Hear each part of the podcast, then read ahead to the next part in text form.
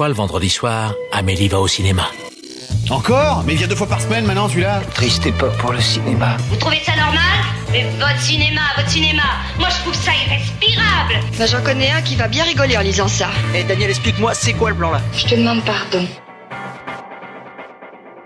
Nous ne sommes responsables de rien, nous nous excusons d'avance. Bienvenue dans Pardon le cinéma, l'émission qui fête l'arrivée des saisons froides en éternuant du cinéma dans tes oreilles. Bonsoir tout le monde, bonsoir. Salut Salut Sophie, comment ça va? Eh ben écoute, pas trop mal. Eh ben c'est formidable. Et toi Simon, comment ça va? Hasta la puñeta siempre. Eh ben c'est super. Et toi Marc, comment vas-tu? Bon, pourquoi des saisons froides, il fait encore bon? Ah non, moi j'ai déjà enfilé le bonnet et tout, c'est terrible. hein. Ok, Evelyne, Delia.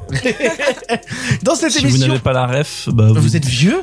Si vous n'avez Non, mais non, pas si vous n'avez pas la ref, vous êtes des gamins euh, prépubères qui n'avaient pas Oui, connu si la, vous n'avez pas la rêve, vous la, êtes vraie, jeune. la vraie époque de la télévision. Avec Mais des- est-ce que les 2010 écoutent Pardon le cinéma? Ça c'est la vraie question, tu vois. Pas la réponse. Moi non plus. Si vous êtes faut des 2010 et si vous écoutez Pardon de cinéma, envoyez-nous un message sur... Euh, euh, MSN. Snap.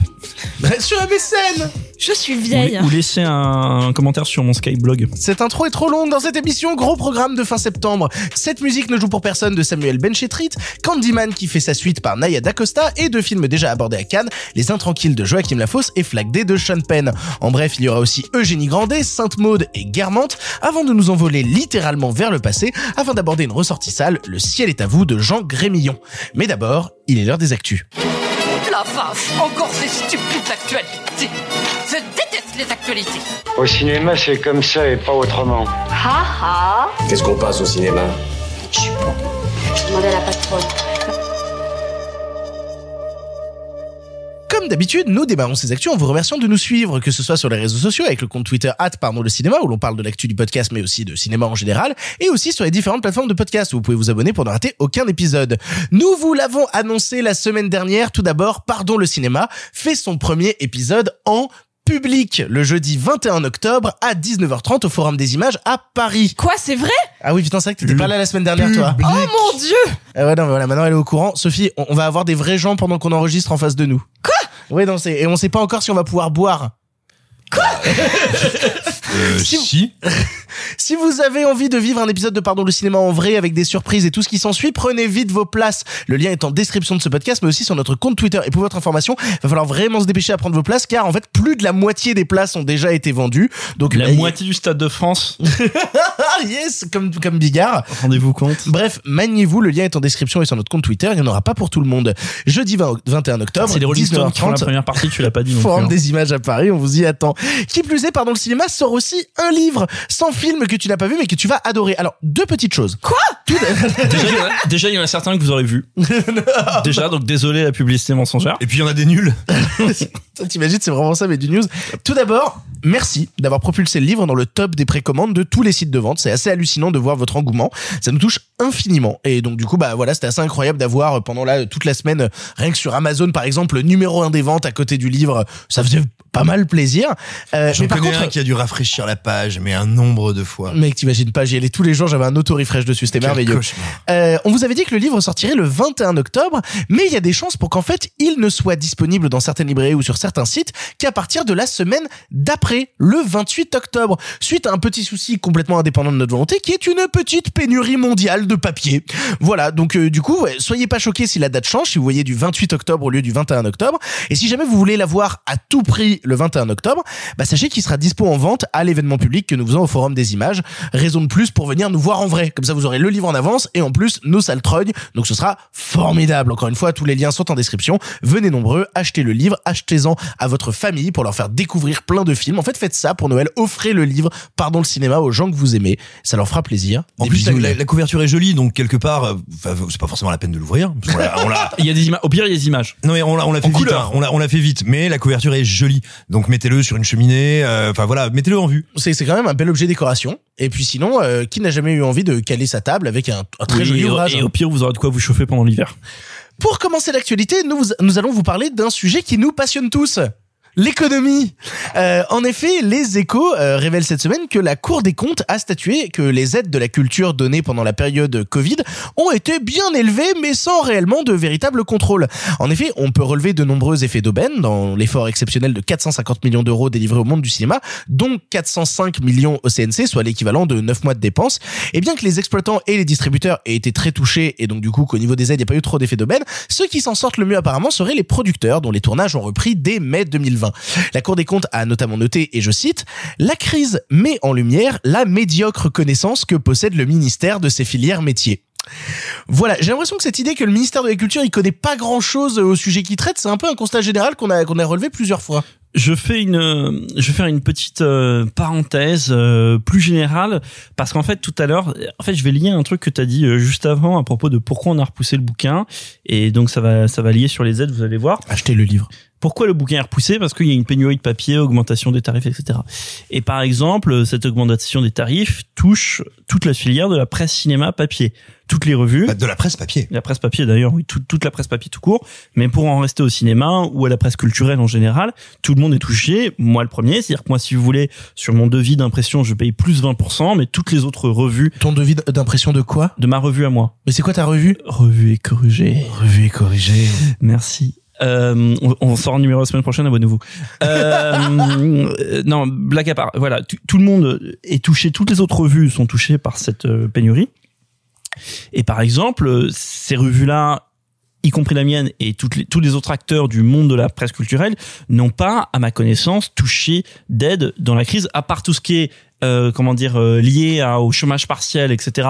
Pendant la crise, d'aide qui soit liée à leur activité, notamment par le Pas fait d'aide spécifique au secteur. par, par le fait, pas d'aide spécifique au secteur, par le fait que, par exemple, leur revue, leur revenu, je vais y arriver, ait été divisé, notamment parce qu'une partie de leur revenu dépend du, de la publicité, des, des, des annonceurs. annonceurs. et que des, une partie des annonceurs avaient soit bah, plus de sorties, soit pas d'argent pour ces sorties, soit ne croyaient pas en ces sorties, soit les avaient repoussées, etc., etc. Rappelons que simultanément, quasiment, il y a eu la crise terminale de Prestalis qui était le distributeur quasi unique ou monopolistique, c'est-à-dire celui qui en fait très littéralement, physiquement, amène les journaux dans les kiosques, bah ça fait un effet systémique terrible. Exactement, euh, qui fait que voilà. Et pour du coup rebondir sur ce que tu disais, c'est marrant parce qu'on parle d'effet d'aubaine. J'ai vu, j'ai lu l'article dont tu parles dans les Échos, euh, et qui est un effet, un effet d'aubaine qui se répercute sur une partie des producteurs, même si encore une fois, alors là c'est important de le dire, l'article lui-même des, des Échos précise que les effets d'aubaine ont été limités. Mais c'est marrant de dire que voilà, il y a une partie de la filière qui a eu des effets d'aubaine et une partie de la filière euh, qui a son importance dans euh, euh, la vie du, du, cinéma en France, donc la presse en l'occurrence, dont les effets d'aubaine ou pas d'aubaine ou j'en sais rien euh, sont pas forcément euh, présents. Et, et ça aussi, c'est des questions, euh, c'est des questions à prouver parce qu'à chaque fois on entend euh, Roselyne Bachelot pérorer sur le fait que voilà, la culture a été là pour pour Elle a été aidée, elle a été soutenue. elle a été aidée, elle a été soutenue, et puis attention, elle a quand même une dette envers euh, envers le gouvernement. Alors après, je vais pas mordre la main qui me nourrit, etc. Évidemment qu'en France, je pense qu'en France, plus que n'importe où, dans n'importe où ailleurs dans le monde, la culture a été plus soutenue qu'ailleurs.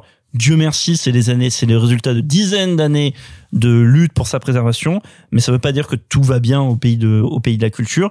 Et donc, en effet, il y a quand même des questions à se poser sur euh, est-ce que est-ce que ça a toujours été la bonne solution qui a été proposée? Comment ces fonds ont été alloués? Après, là, pareil, l'article des Échos dit aussi que il y a une sorte de tolérance ou à, à observer parce que c'est des c'est des choses qui ont été faites à la va-vite entre guillemets parce En que bah, crise, le- littéralement. la crise l'oblige. Tu n'as pas forcément le temps de faire des études, des calculs, tout ce que tu veux pour voir euh, quels vont être tous les tenants et aboutissants de de l'argent que tu vas reverser dans le système que tu aides. J'entends déjà quelques auditeurs nous demander c'est quoi les effets d'aubaine? Un effet d'aubaine, en gros, tu crées un dispositif et ce dispositif va créer une ruée vers l'or. C'est-à-dire qu'on va l'utiliser pas forcément dans son but premier. En l'occur- en l'occurrence, ce que pointe la Cour des comptes, alors euh, très rapide point sur la Cour des comptes, la Cour des comptes française est assez réputée pour l'extrême rigueur de ses rapports. C'est-à-dire quand elle dit voilà la situation, voici quel est l'équilibre économique de tel secteur, telle institution, etc. Elle est vraiment très très réputée pour ça. Elle est un tout petit peu moins quand elle fait de la prospective parce que euh, non pas c'est pas une critique en soi mais c'est juste une question de fonction. La Cour des comptes est là pour dire c'est à l'équilibre, c'est pas à l'équilibre. Sachant qu'il y a des secteurs où la notion d'équilibre diffère par définition et qu'on peut se poser la question de est-ce que la vocation de la culture est d'être à l'équilibre? C'est une question qui est ouverte. Alors Mais- après, quand la Cour des comptes euh, souligne que euh, le ministère a pas l'air d'y connaître grand chose sur ces filières métiers, euh, c'est quand même d'une violence euh, qui est qui est à tempérer ou qui est pas à tempérer. Ah, Ça, je suis absolument pas compétent pour te répondre. Mais en revanche, il y a, y a un truc qui est intéressant, c'est qu'elle dit que ces aides sont intéressantes, que ces aides ont fait du bien, qu'il y a probablement eu quelques effets d'aubaine. Attention, c'est pas la même chose que de dire, ça veut pas dire tout le monde servait sur le buffet. Ils disent en gros, il y a quand même des chances pour que ça ait eu lieu. Ce qui pointe, en réalité, tout en précisant qu'effectivement, dans un contexte de crise, il n'y avait pas forcément énormément de choix ou de temps à ce moment-là pour agir autrement, c'est qu'en gros, il y a des, dispositifs d'aide, peu de dispositifs de contrôle. Et là, en effet, il faut effectivement le dire, c'est nécessaire, très bien, important qu'on crée un écosystème, enfin qu'on entretienne plutôt l'écosystème qui existe euh, d'aide et euh, d'interdépendance dans la culture pour qu'elle vive. En revanche, oui, il est parfaitement normal qu'on solidifie et qu'on améliore le système de contrôle, ça me semble du bon sens. Euh, précisons peut-être enfin un petit truc parce qu'on a parlé euh, de la presse culturelle et t'en as vachement bien parlé Marc. Moi, il y a un truc que je remarque à chaque fois qu'on parle de la presse et de ses éventuelles aides, il y a beaucoup de gens qui nous entendent, nous regardent, nous lisent, nous écoutent, qui s'imaginent, parce qu'on parle souvent des subventions à la presse, que toute la presse Et subventionné. est subventionnée. Alors, bah, écoutez, c'est facile, c'est public, donc vous pouvez aller voir quels sont les médias qui sont subventionnés. Vous remarquerez que curieusement, ce sont plutôt de très gros médias. Il me semble qu'un des plus gros récipiendaires de subventions d'aide à la presse, c'est le Figaro. Donc voilà, méfiez-vous de cette idée de ce raccourci qui voudrait que parce que quelqu'un de la presse vous parle de la presse, il est en train de nager dans les subventions. C'est assez faux comme euh, portrait. Et pour ça, la simple et bonne raison qu'en fait, pour faire très court, la plupart des subventions à la presse dont vous entendez parler sont réservées à ce qui s'appelle l'IPG, la presse d'information politique et générale. Donc, c'est le Figaro, donc c'est Libération, donc c'est bon. Donc c'est le point, etc. Et la plupart de ce qui s'appelle la presse culturelle, donc qu'elle soit papier comme revue corrigée ou qu'elle soit numérique comme écran large, Revue corrigée. revue corrigée, Écran large. Écran large.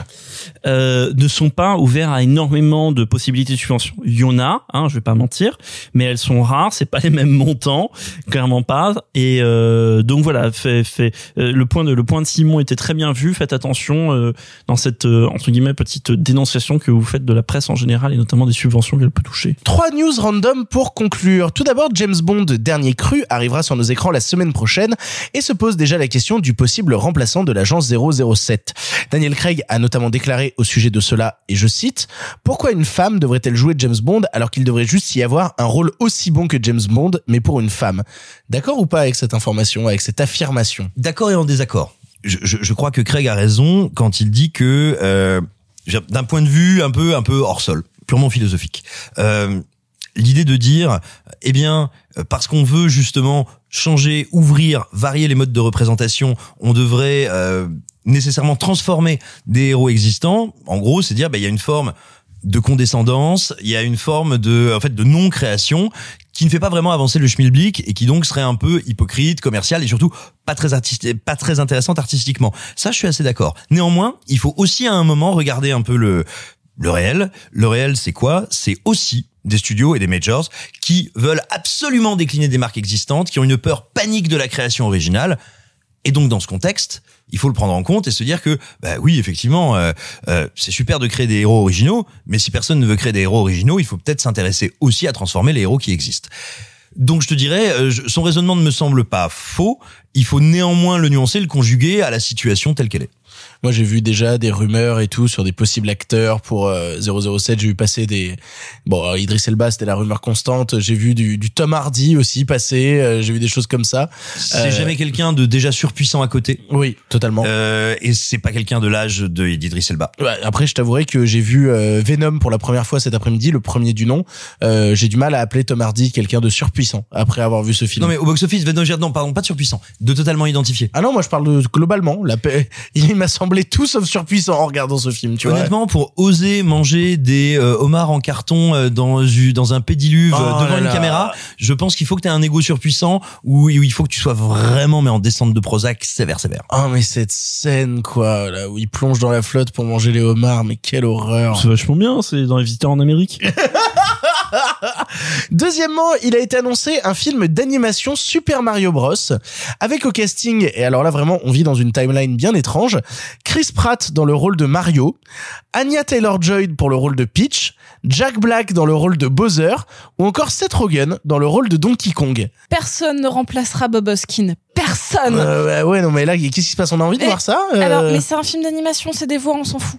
Enfin, littéralement, c'est pas grave. Moi, je trouve que le casting en soi, il est sympa. Euh, je veux dire, pour des voix, why not? Jack Black sur Bowser Non, mais ça va ressembler à Sonic, on s'en fout, allez, vas-y, nous C'était sympa, J'en ai Sonic. rien à foutre. J'en ai rien à foutre. J'en ai rien à c'est tout sympa, foutre. J'en ai rien à foutre. J'en ai rien à foutre. Je m'en bats les C'est un casting vocal, donc au final, euh, c'est on demande pas à Bowser de ressembler à Jack Black ou inversement, c'est-à-dire juste qu'ils va le doubler et qu'ils vont mettre tellement d'effets numériques sur sa voix qu'on s'en on s'en fout. Casting vocal pour film anal. Oh là là Oh. Enfin, pour conclure, Quentin Tarantino a déclaré dans une interview chez JQ ne pas avoir un fétiche pour les pieds. Eh, mais, mais moi j'aime pas l'alcool. Attends, sa citation exacte est Il y a beaucoup de pieds dans beaucoup de films de grand réal. Hitchcock a été accusé de la même chose. Sofia Coppola aussi. C'est seulement ce que j'appelle une réalisation bien faite. Il a, il a, il a aussi dit que le premier film qu'il a montré à son fils de 7 ans, c'était Les Mignons 2. Et Euh, non, c'est pas moi méchant. Moi, Ah, putain, méchant c'est 2. moi moche et méchant 2. Désolé, Les Mignons. je sais ça moi Eh ben, Quentin Tarantino dit des choses. Voilà. Et je suis très contente. J'en ai rien à foutre. Vraiment, je m'en cogne. Je m'en cogne, m'en cogne, m'en cogne, m'en cogne, m'en cogne, cogne. Ah là là, bon allez parlons de film. Putain mais quel enfer cette intro. Euh, parlons de cinéma maintenant, parlons des films de la semaine et on commence tout de suite avec cette musique ne joue pour personne. Les mots ne sont rien quand on aime si fort. C'est dans tes yeux qu'elle comprendra.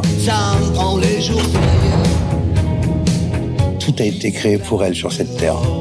C'est quoi ces conneries? Ça, c'est le livre de merde qui lit toute la journée.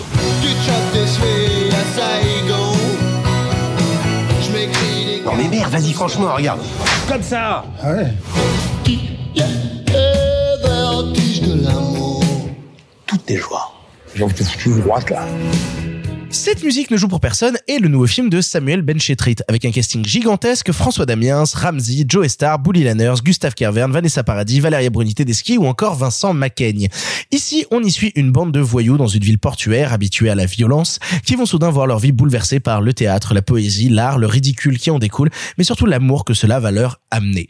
Je vais commencer sur le film parce qu'on l'a vu avec euh, Marc et Sophie et déjà j'avais envie de vous le dire, moi je l'ai découvert à Cannes à l'époque donc vous avez déjà entendu un peu mon point de vue euh, où j'étais un peu tout seul, bah j'étais le seul à avoir vu à l'époque donc là vous allez entendre pour la première fois l'avis de de Sophie et Marc sur le film, mais moi personnellement, vous le savez, à l'époque de Cannes et encore aujourd'hui, c'est un immense coup de cœur. Il y a un truc qui est très déstabilisant parce que pour le coup, moi, je connaissais pas du tout la filmo de Ben Chetrit. C'est-à-dire que j'avais pas vu passer ses autres films avant. Euh, j'avais eu l'occasion de voir des affiches, notamment de Chien avec euh, Vincent Macaigne euh, et tout. Et j'avais jamais l'occasion de m'y intéresser vraiment. Et donc là, ça a été l'occasion du Festival de Cannes de me diriger vers son cinéma. Et déjà, j'y ai découvert plusieurs choses.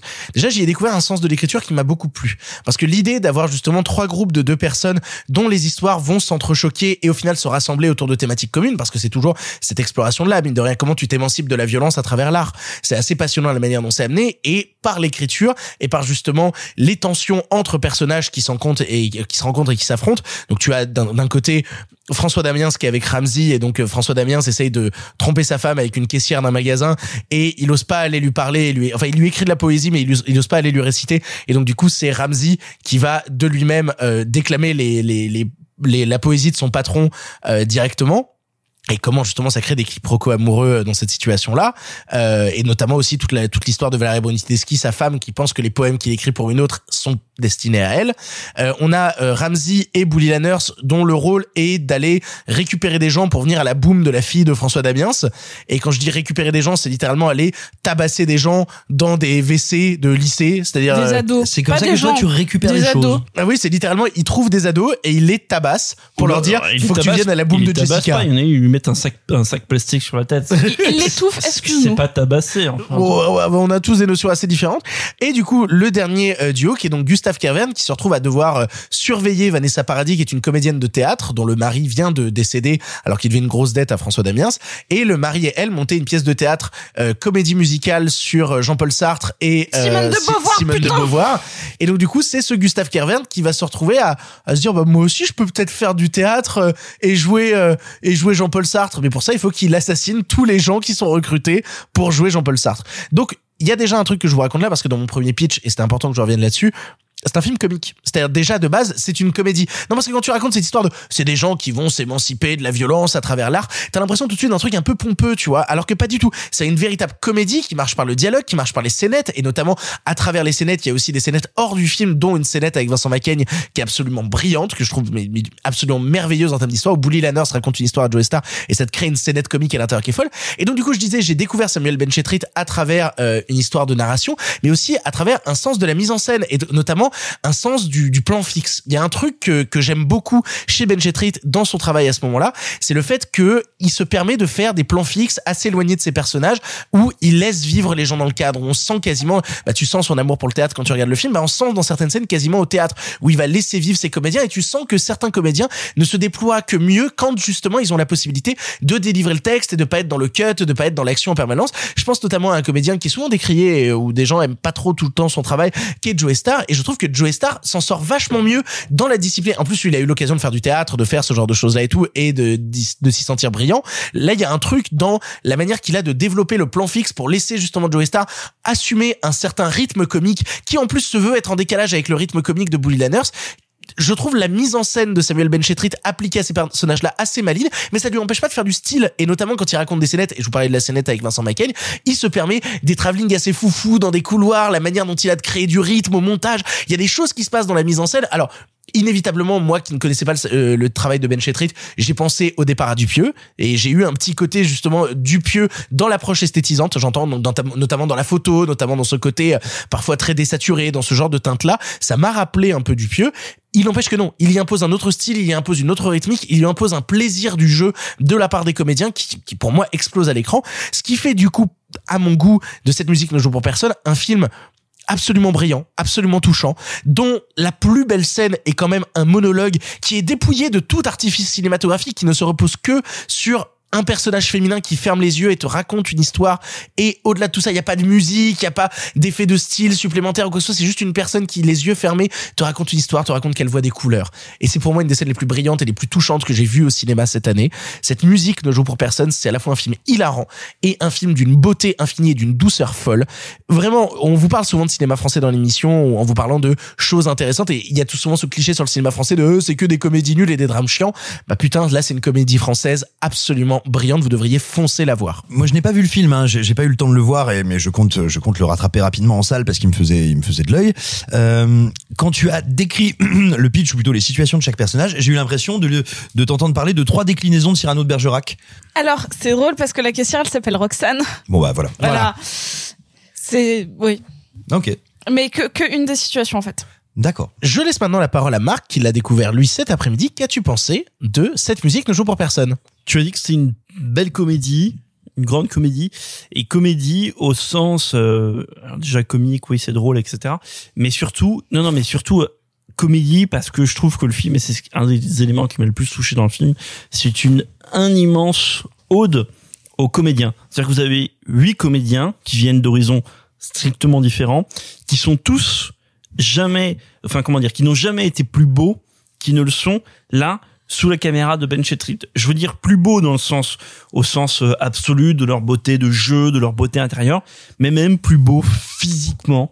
Tu vois, même voir ce, ce Joe Star euh, vieilli, etc. Bon, voilà, parce que, ouais, on- enfin, on est tous à peu près nés dans les années 90, sauf Simon, mais on a tous grandi avec, euh, À peu près. depuis, À peu près. depuis quand t'es né dans les années 90 je suis né toi en 90, Victor. menteur 1890.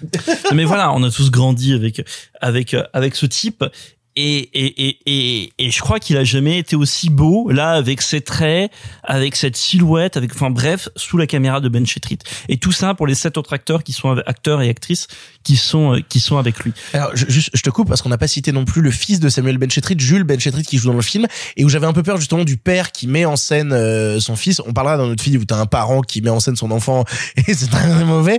Et là, je trouve que justement Jules Benchetrit arrive à trouver un rythme comique aussi assez passionnant. Voilà, c'est, on l'avait pas cité dans les comédiens, et vraiment est très très fort aussi. Et, euh, et, et c'est marrant parce qu'en voyant le film, alors je vais avoir beaucoup de mal à être sur des aspects, euh, on va dire un peu, un peu objectifs, un peu concrets, comme l'a fait Victor. Il y a un soin qui a apporté à la mise en scène qui est absolument indéniable, mais ça, Victor vous l'a dit.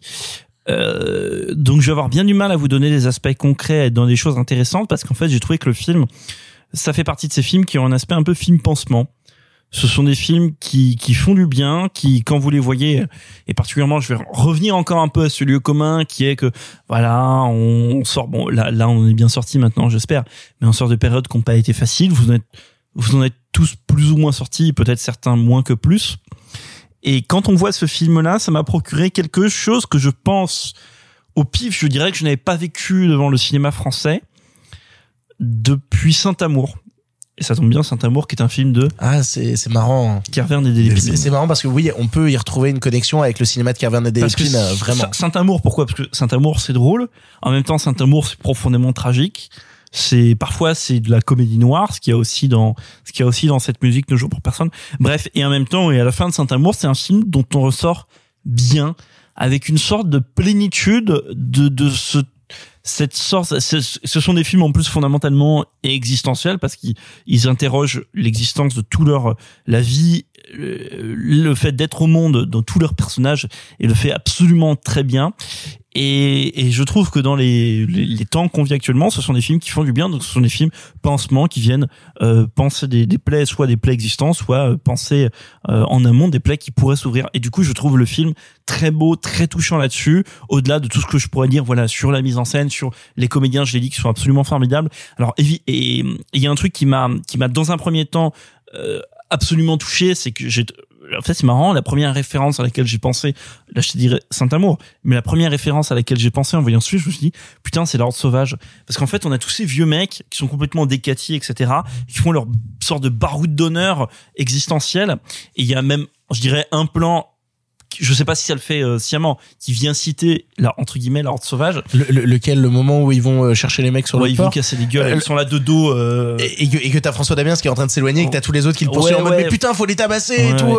Et tu vois, t'as vraiment ce truc de baroud d'honneur de vieux qui est fondamentalement beau parce qu'en plus, si vous voyez ou si vous avez vu La Horde Sauvage, vous savez à quel point, au-delà de la violence, etc., du film, à quel point c'est un film mélancolique, tragique. Bon, tout ça, c'est dans, euh, c'est dans euh, cette musique ne joue pour personne. Donc voilà, cette sorte de horde sauvage de Luxor magnifique qui m'a ému quasiment aux larmes ou, largement humidifié les yeux et enfin parce que évidemment comment dire c'est un film de mec mais dans ce est le plus superbe dans l'appellation de film de mec pas dans le côté euh, réac de ce qu'on pourrait dire mais dans justement un, un mec qui qui sait de quoi il parle donc il vient filmer des mecs mais qui en même temps donne deux de ses plus belles scènes du film à deux comédiennes euh, l'une dont c'est c'est dont dont a parlé euh, Valeria euh, Bruni Tedeschi euh, dans dans une sorte de monologue qui va qui va vous mettre par terre et l'autre qui est Vanessa Paradis qui est euh, qui a un rôle un peu plus important qui est bouleversante et, et surtout qui a l'air de se faire plaisir qui a l'air de se révéler et moi ça fait plaisir de voir une comédienne que enfin chanteuse et comédienne que j'avais pas vue depuis longtemps L'arnaqueur. Depuis l'arnaqueur. Que ouais voilà. Donc depuis vraiment un bail ça 10 ans l'arnaqueur? Quelque chose? Voilà. Donc que j'avais pas vu depuis longtemps se révéler et vraiment avoir trouvé un rôle qui lui fait plaisir mais pas le petit plaisir frivole en mode oh je suis comédien je suis bien vu donc un rôle qui peut-être à elle et c'est ce que je lui souhaite lui fait du bien D- Désolée, elle avait joué dans Un couteau dans le cœur aussi. où Ah, elle a- mais j'ai pas vu ouais, le- Ouais, le, mais, couteau dans euh, le cœur de Yann Gonzalez Ouais, pour, pour le coup, elle, elle se lâche vraiment dans celui-là. mais je l'ai pas vu non mais Autant en- pour moi, je veux pas dire je des pense bêtises. je pense qu'elle a fait tant des qu'on y est, mater la fille sur le pont de Patrice Lecomte, Non, non, je pense qu'elle a fait des super trucs, mais en tout cas, je voulais juste dire qu'elle m'avait profondément ému parce qu'elle a, elle a l'air de, elle a l'air d'être là Et je crois que c'est vraiment beaucoup pour un comédien ou une comédienne d'être là dans le moment présent, enfin bref, et de délivrer un truc absolument euh, personnel, euh, important ou tout ce que vous voulez. Je suis désolé pour ce flot de banalité. J'ai pas eu le temps de digérer le film autant que vous. Ah bah moi je l'ai vu il y a littéralement trois mois, tu vois, donc. euh, Mais il m'a- vu hier. hein. il m'a il m'a beaucoup ému et donc euh, et moi aussi figure-toi Victor je connais très mal Samuel Benchetrit parce que j'ai pas vu Chien j'ai pas vu Asphalt je crois C'est lui qui avait fait euh, Jenny et John aussi à une époque. donc voilà. Mais mais du coup moi qui moi qui connais très mal moi qui connais très mal Benchetrit bah finalement c'était un film absolument idéal pour euh, découvrir, pour explorer. Donc si vous êtes dans cette même situation, bah, ne vous arrêtez pas à cette barrière-là, puis jetez-vous, allez écouter justement cette musique qui ne joue pour personne, ça vaut largement le coup de tendre l'oreille. Et toi Sophie pour conclure? Je vais rebondir euh, sur euh, quelque chose que dit Marc, Airbus, qui est sur ces personnages masculins euh, qui sont euh, Elle est bien. qui sont des espèces de pas clichés mais d'incarnation de euh, mecs bourrus un peu violents euh, pas forcément euh, dans la finesse c'est plutôt euh, dans l'action euh, plus dans c'est ça plus dans l'acte que dans le verbe. Et en fait comment il arrive à dépasser tout ça pour mettre en image ce qu'il y a de plus sensible en eux à savoir juste l'émotion l'émotion amoureuse ou l'émotion euh, l'exaltation amoureuse euh, ou de la tendresse ou un élan paternel ou en fait toutes ces petites émotions qui font de quelqu'un euh, de, de visuellement euh, euh, froid et fermé une personne à part entière et qui peut enfin à laquelle tout le monde peut s'identifier. Moi c'est ça qui m'a absolument bouleversée dans le dans le cinéma là de, de Ben Chetrit en tout cas dans celui-là c'est ce c'est cette universalité dans le sentiment. Alors c'est drôle parce que vous dites que c'est une comédie. euh, oui, c'est sûr que ça en est une. Il y a deux trois moments qui m'ont fait euh, pas mal hurler de rire euh, et, notamment moi c'est tout ce qui touche à la, la, comédie musicale euh, Sartre-Beauvoir. Tout ça, je trouve ça mais hilarant.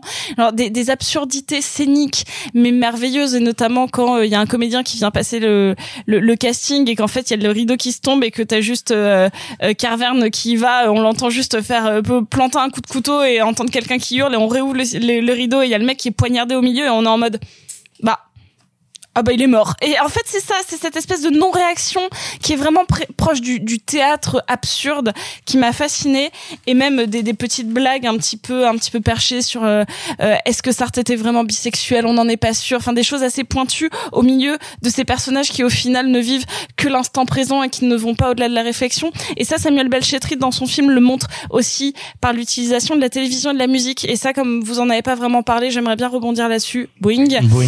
Euh, il y a des personnages qui ne se caractérisent que par des chansons et d'autres que par la télévision. Je parle notamment à la fille de François Damiens qui ne se caractérise que parce qu'elle regarde la, la, la Villa des cœurs brisés ou quelque chose comme ça en faisant des commentaires. Alors c'est pas la Villa des cœurs brisés, des fois elle alterne avec les anges et les Marseillais. Excuse-moi, Connaisseur, C'était la minute expert. connoisseur. mais Attends mais t'as pas vu le dernier épisode où il y a Paga qui a... De... C'est vrai, c'est fini C'est le dernier Non, non, non, non, il y en aura d'autres. Alors, euh, j'a- j'avoue que moi, il y a, il y a un moment et, euh, et je sais que maman, tu nous écoutes, on en a parlé tout, tout à l'heure à la- quand, quand tu es allé voir le film. Il y a une utilisation de cœur de cœur grenadine de Laurent Voulzy qui m'a ému aux larmes, qui passe d'un poste de radio à un autre, qui devient une musique extra diégétique et qui est une chanson vraiment tout en sensibilité dans ses paroles, mais qui a l'air d'être un air extrêmement banal de pop musique et ce qui représente au final très bien le film et euh, et, et, et c'est euh, moi j'ai vraiment euh, j'y allais un peu à reculons et quand je suis sortie euh, j'ai écrit euh, absolu chef d'œuvre c'est-à-dire que ce film est venu toucher droit mon petit cœur tellement j'ai été euh, submergée devant autant d'émotions vraies. J'ai pas j'ai pas ri plus que ça encore une fois à part à quelques absurdités mais par contre j'ai été émue aux larmes et notamment encore une fois sur une toute petite scène de donc cette espèce d'opposition comique entre Bully Lenners et Joey Stars, mais qui à un moment s'occupe vraiment vraiment de la fille de euh, de François Damiens. Juste une, une une banale scène d'essayage de robe et où il le regarde et il dit mais euh, il te regardera dans les yeux, il verra comment t'es belle. Et genre vraiment, je me suis mise à pleurer toute seule parce qu'il y a tellement de sincérité dans cette phrase si banale avec des mots si simples. Et en fait, je crois que c'est ça, c'est qu'il il va pas chercher euh, euh, des, des envolées euh, euh, lexicales dingues, mais avec les mots les plus parce qu'il y a, il y a tout un running gag sur on sait pas ce que ça veut dire à Amaryllis. C'est juste une fleur, mais juste parce que c'est un mot savant, les gens les comprennent pas. Mais s'ils avaient marqué fleur, ça aurait été beaucoup plus beau. Et en fait, tout le film est une métaphore de ce poème que tente d'écrire François Damiens. Le film, il l'a écrit avec son cœur et ça se voit. Et euh, immense, immense, immense coup de cœur pour moi. Vous l'aurez compris, nous sommes tombés en amour pour cette musique ne joue pour personne de Samuel Benchetrit. Euh, on a beaucoup parlé de doux sentiments parce que le film nous touche beaucoup. C'est aussi un- une comédie. Je veux dire, vous allez rigoler, vous allez pas juste pleurer, je vous le promets. Allez voir cette musique ne joue pour personne de Samuel Benchetrit. C'est un absolu coup de cœur de l'équipe Pardon le cinéma. C'est, faudrait qu'on mette des sigles Pardon le cinéma approved, tu vois. Bah là, Pardon le cinéma approved à mort. Nous allons maintenant passer à un registre radicalement différent, nous diriger vers Chicago. Nous allons vous parler de Candyman. You okay? The hell is going on? This neighborhood is haunted. I think I made a mistake. I brought him back. Candyman isn't real. He chose you. He has purpose for you. Tell everyone. New to the neighborhood. you should say it. Candyman. Say his name.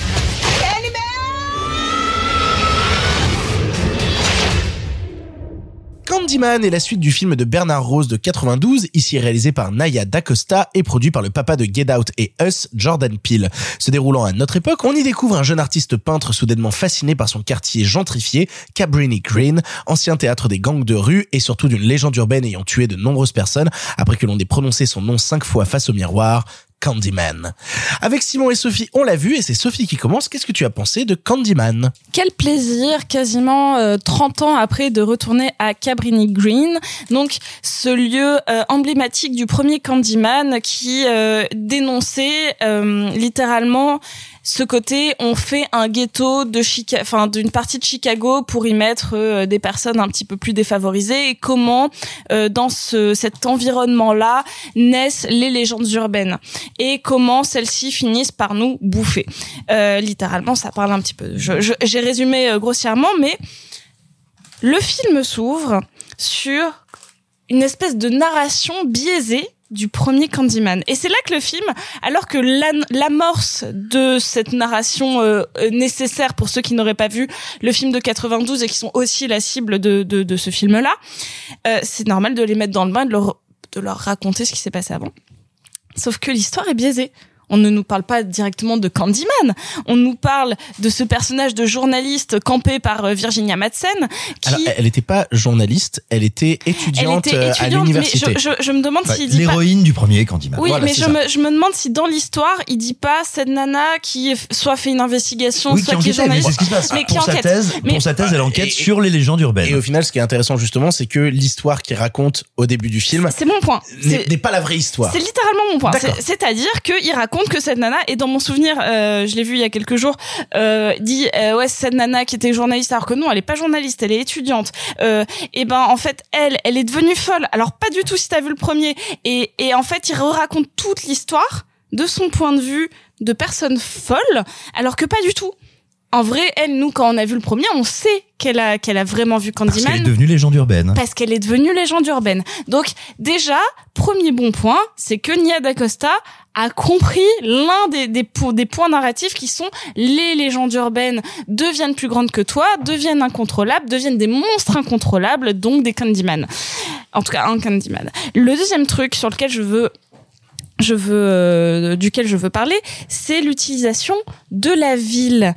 Si euh, cette musique et ce plan d'ouverture du premier Candyman de Bernard Roseau 92 est si iconique, c'est parce que déjà, il nous enferme dans la ville, il nous enferme dans sa grandeur et dans ses espaces étriqués. Et Lania D'Acosta, bah, dès son, son plan, euh, son générique, elle filme tout à l'envers, dans ces immeubles trop grands, trop lumineux, trop propres, Peut-être quand tu dis à l'envers, l'ouverture du Candyman de 92, on filme vu dans, d'en haut. du haut et aplati. Une autoroute, Une une, autoroute, autoroute. avec euh, plein de, de ramifications d'autoroutes qui tournent et, Et euh, le ghetto, et on voit comment le ghetto est enfermé. Bah là, on fait l'inverse, on filme du sol. Exactement. Et, et donc tout ren- renversé comme de l'autre côté du miroir, puisque le Candyman est celui que tu vois dans le miroir. Bref, elle a compris en tout cas qu'il fallait pas éliminer la ville et ce que les gens ont fait de la ville comme ce qu'ils ont fait de la légende urbaine. Donc en fait, moi tout ça, ça me va parce que il y a une nana qui fait sa proposition en ayant compris le matériau de base. En plus derrière elle, elle a euh, Jordan Peele et qu'est-ce qu'ils font ensemble? Ils adaptent cette euh, cet univers qui crée des légendes urbaines dans un univers post George Floyd, donc où on ne parle plus du côté on crée des ghettos pour enfermer des gens, mais on va parler des violences policières et des injustices sociales. Donc tout ça, moi je trouve qu'elle l'a très bien fait. Si j'ai quelques bémols, c'est qu'il y a quelques euh, grossièretés dans euh, dans les dans les traits d'écriture et notamment dans euh, dans la présentation des premiers personnages. Il y a un trait un petit peu, j'ai pas envie de dire Blumhouse, mais en tout cas quelque chose d'un petit peu film d'horreur euh, un peu bateau, alors qu'elle l'élève assez vite et notamment elle sait filmer la, la, la scène d'horreur euh, de manière un petit peu originale, notamment une qui est filmée de loin qui m'a cassé la gueule. Elle sait filmer l'horreur au sein de la ville et comment la ville bouffe elle-même l'horreur. Moi, c'est un film qui m'a vraiment plu, j'ai trouvé très divertissant et j'ai trouvé très intelligent. Donc pour moi, c'est un OK, très cool. Et ben tu sais quoi, je suis assez d'accord avec toi et j'ai pas mal aimé euh, le Candyman justement euh, nouvelle génération. Ce qu'il faut savoir c'est que moi l'œuvre de Bernard Rose, c'est un truc qui m'intéresse et notamment ses premiers films parce que Bernard Rose quand il s'approche du travail de Clive Barker en adaptant euh, Candyman en 92, il a fait un autre film trois ans avant qui s'appelle Paper House euh, que j'ai eu l'occasion de rattraper il y a pas longtemps et qui est déjà un film qui dans ses thématiques et dans ses visuels, je trouve se rapprocher justement de, l'œuvre de Clive Barker. Parce qu'on avait justement toute une histoire de gamine qui dessinait une maison sur une feuille de papier et quand elle allait dans ses rêves ce qu'elle dessinait sur cette feuille de papier là prenait vie. Et donc elle finissait par dessiner un petit garçon dans une maison dans la maison en question qui se mettait à prendre vie dans la maison et puis elle finissait par y dessiner son père mais le barrer. Et donc du coup dans la maison en question il y avait son père mais avec le visage barré avec littéralement des bouts de chair qui venaient prendre des parties de son visage et donc qui se rapprochaient justement de, de créatures de Clive Barker donc quand on touche à l'œuvre de Bernard Rose, on touche aussi au travail de Clive Barker et aux inspirations mythologiques de la manière dont a, été adaptée l'œuvre de Clive Barker au cinéma. Donc déjà ça m'intéresse, ça m'intéresse de voir comment en 2021 on prend à bras le corps l'œuvre de Clive Barker parce qu'on a eu des propositions, notamment à la fin des années 2000, je pense à Midnight Meat Train, euh, qui est un film que je n'aime pas beaucoup euh, de Ryuhei Kitamura. Parce que tu te trompes souvent. Non, mais attends, c'est quand même cheapo à crever. Euh, c'est pas le problème, c'est cheap, mais il y a plein de trucs brillants dedans. Ah, ouais, la, la, fin est quand même très très très ratée. Ah non, hein. moi c'est ce que je trouve le plus beau. Oh là là là là, non, moi, je trouve ça scandaleux. Euh, mais bref. Moi, ce que j'aimais justement, c'était cette patine 90 avec notamment à l'époque à la fois les Hellraiser, à la fois euh, Cabal, qui est vraiment un de mes films préférés de tous les temps. Euh, vraiment, c'est incroyable. Si vous avez jamais vu Cabal, voyez-le. Et donc Candyman. Et donc quand on me dit on va adapter ça, j'ai un peu peur. Puis en plus, quand on me dit ça va prendre une certaine patine du cinéma d'horreur de Jordan Peele, parce qu'il faut l'assumer, hein, Naya D'Acosta justement se rapproche de ce genre de truc-là, j'ai peur d'une façon un peu de dénaturer l'œuvre de Candyman justement et d'y perdre le côté un peu brut et cracra justement de l'œuvre de Clive Barker. Et guess what? C'est tellement bien respecté en termes de mythologie que ça m'a cassé les genoux. C'est-à-dire que Candyman, justement, bon déjà efface Candyman 2 et Candyman 3, Candyman 3 qui était un pauvre téléfilm que tout le monde a oublié. euh, Candyman 2 était déjà dégueulasse. mais, mais vraiment, il y a ce truc de, déjà, on dégage tout ça, on se sert juste de l'œuvre originelle, et surtout, on va la respecter, on va la prendre à bras le corps, et on va montrer comment cette œuvre a grandi.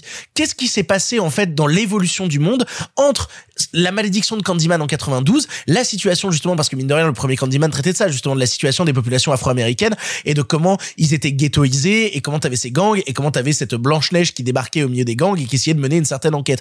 Comment, justement, cette ghettoisation a évolué pour devenir des quartiers ultra gentrifiés, et où, euh, aujourd'hui, des artistes vivent, et où la situation et les rapports de force se sont quasiment inversés? Au final, les rapports de force sont pas pas réellement inversés parce qu'on a toujours ces gens qui vivent avec des stigmates qui vivent avec des peurs ancrées. C'est marrant parce que t'as une sorte de, thématique qui revient vraiment dans le film qui est que cette souffrance mine de rien quand des générations précédentes l'ont ressenti tu vis encore aujourd'hui avec cette souffrance là en toi. Et c'est là où c'est passionnant c'est que là où Candyman traitait que par le prisme du Candyman originel là on te raconte qu'en fait des Candyman il y en a eu sept il y en a eu huit. Des gens qui ont justement souffert parce que le Candyman originel de Bernard Rose c'est quand même à la base un type qui revient qui était un ancien esclave et qui s'était fait tuer par des blancs etc donc t'as toute une histoire justement de mecs qui revenaient un peu C'est un type qui est tué pour avoir une histoire d'amour avec une blanche. Exactement. Et qui est, mais comme c'est arrivé euh, bien des fois et c'est très documenté aux États-Unis, du temps de l'esclavage ou même après, une union interraciale en général se terminait par, euh, c'est ce qui se passe dans le film, mais c'est arrivé plusieurs fois, bah pour essayer de se sauver de la part de la femme blanche une accusation de viol et euh, un meurtre. Mais c'est là où c'est intéressant, c'est que là où le premier Candyman en faisait un acte unique, en fait, comme un personnage qui avait subi ça, etc.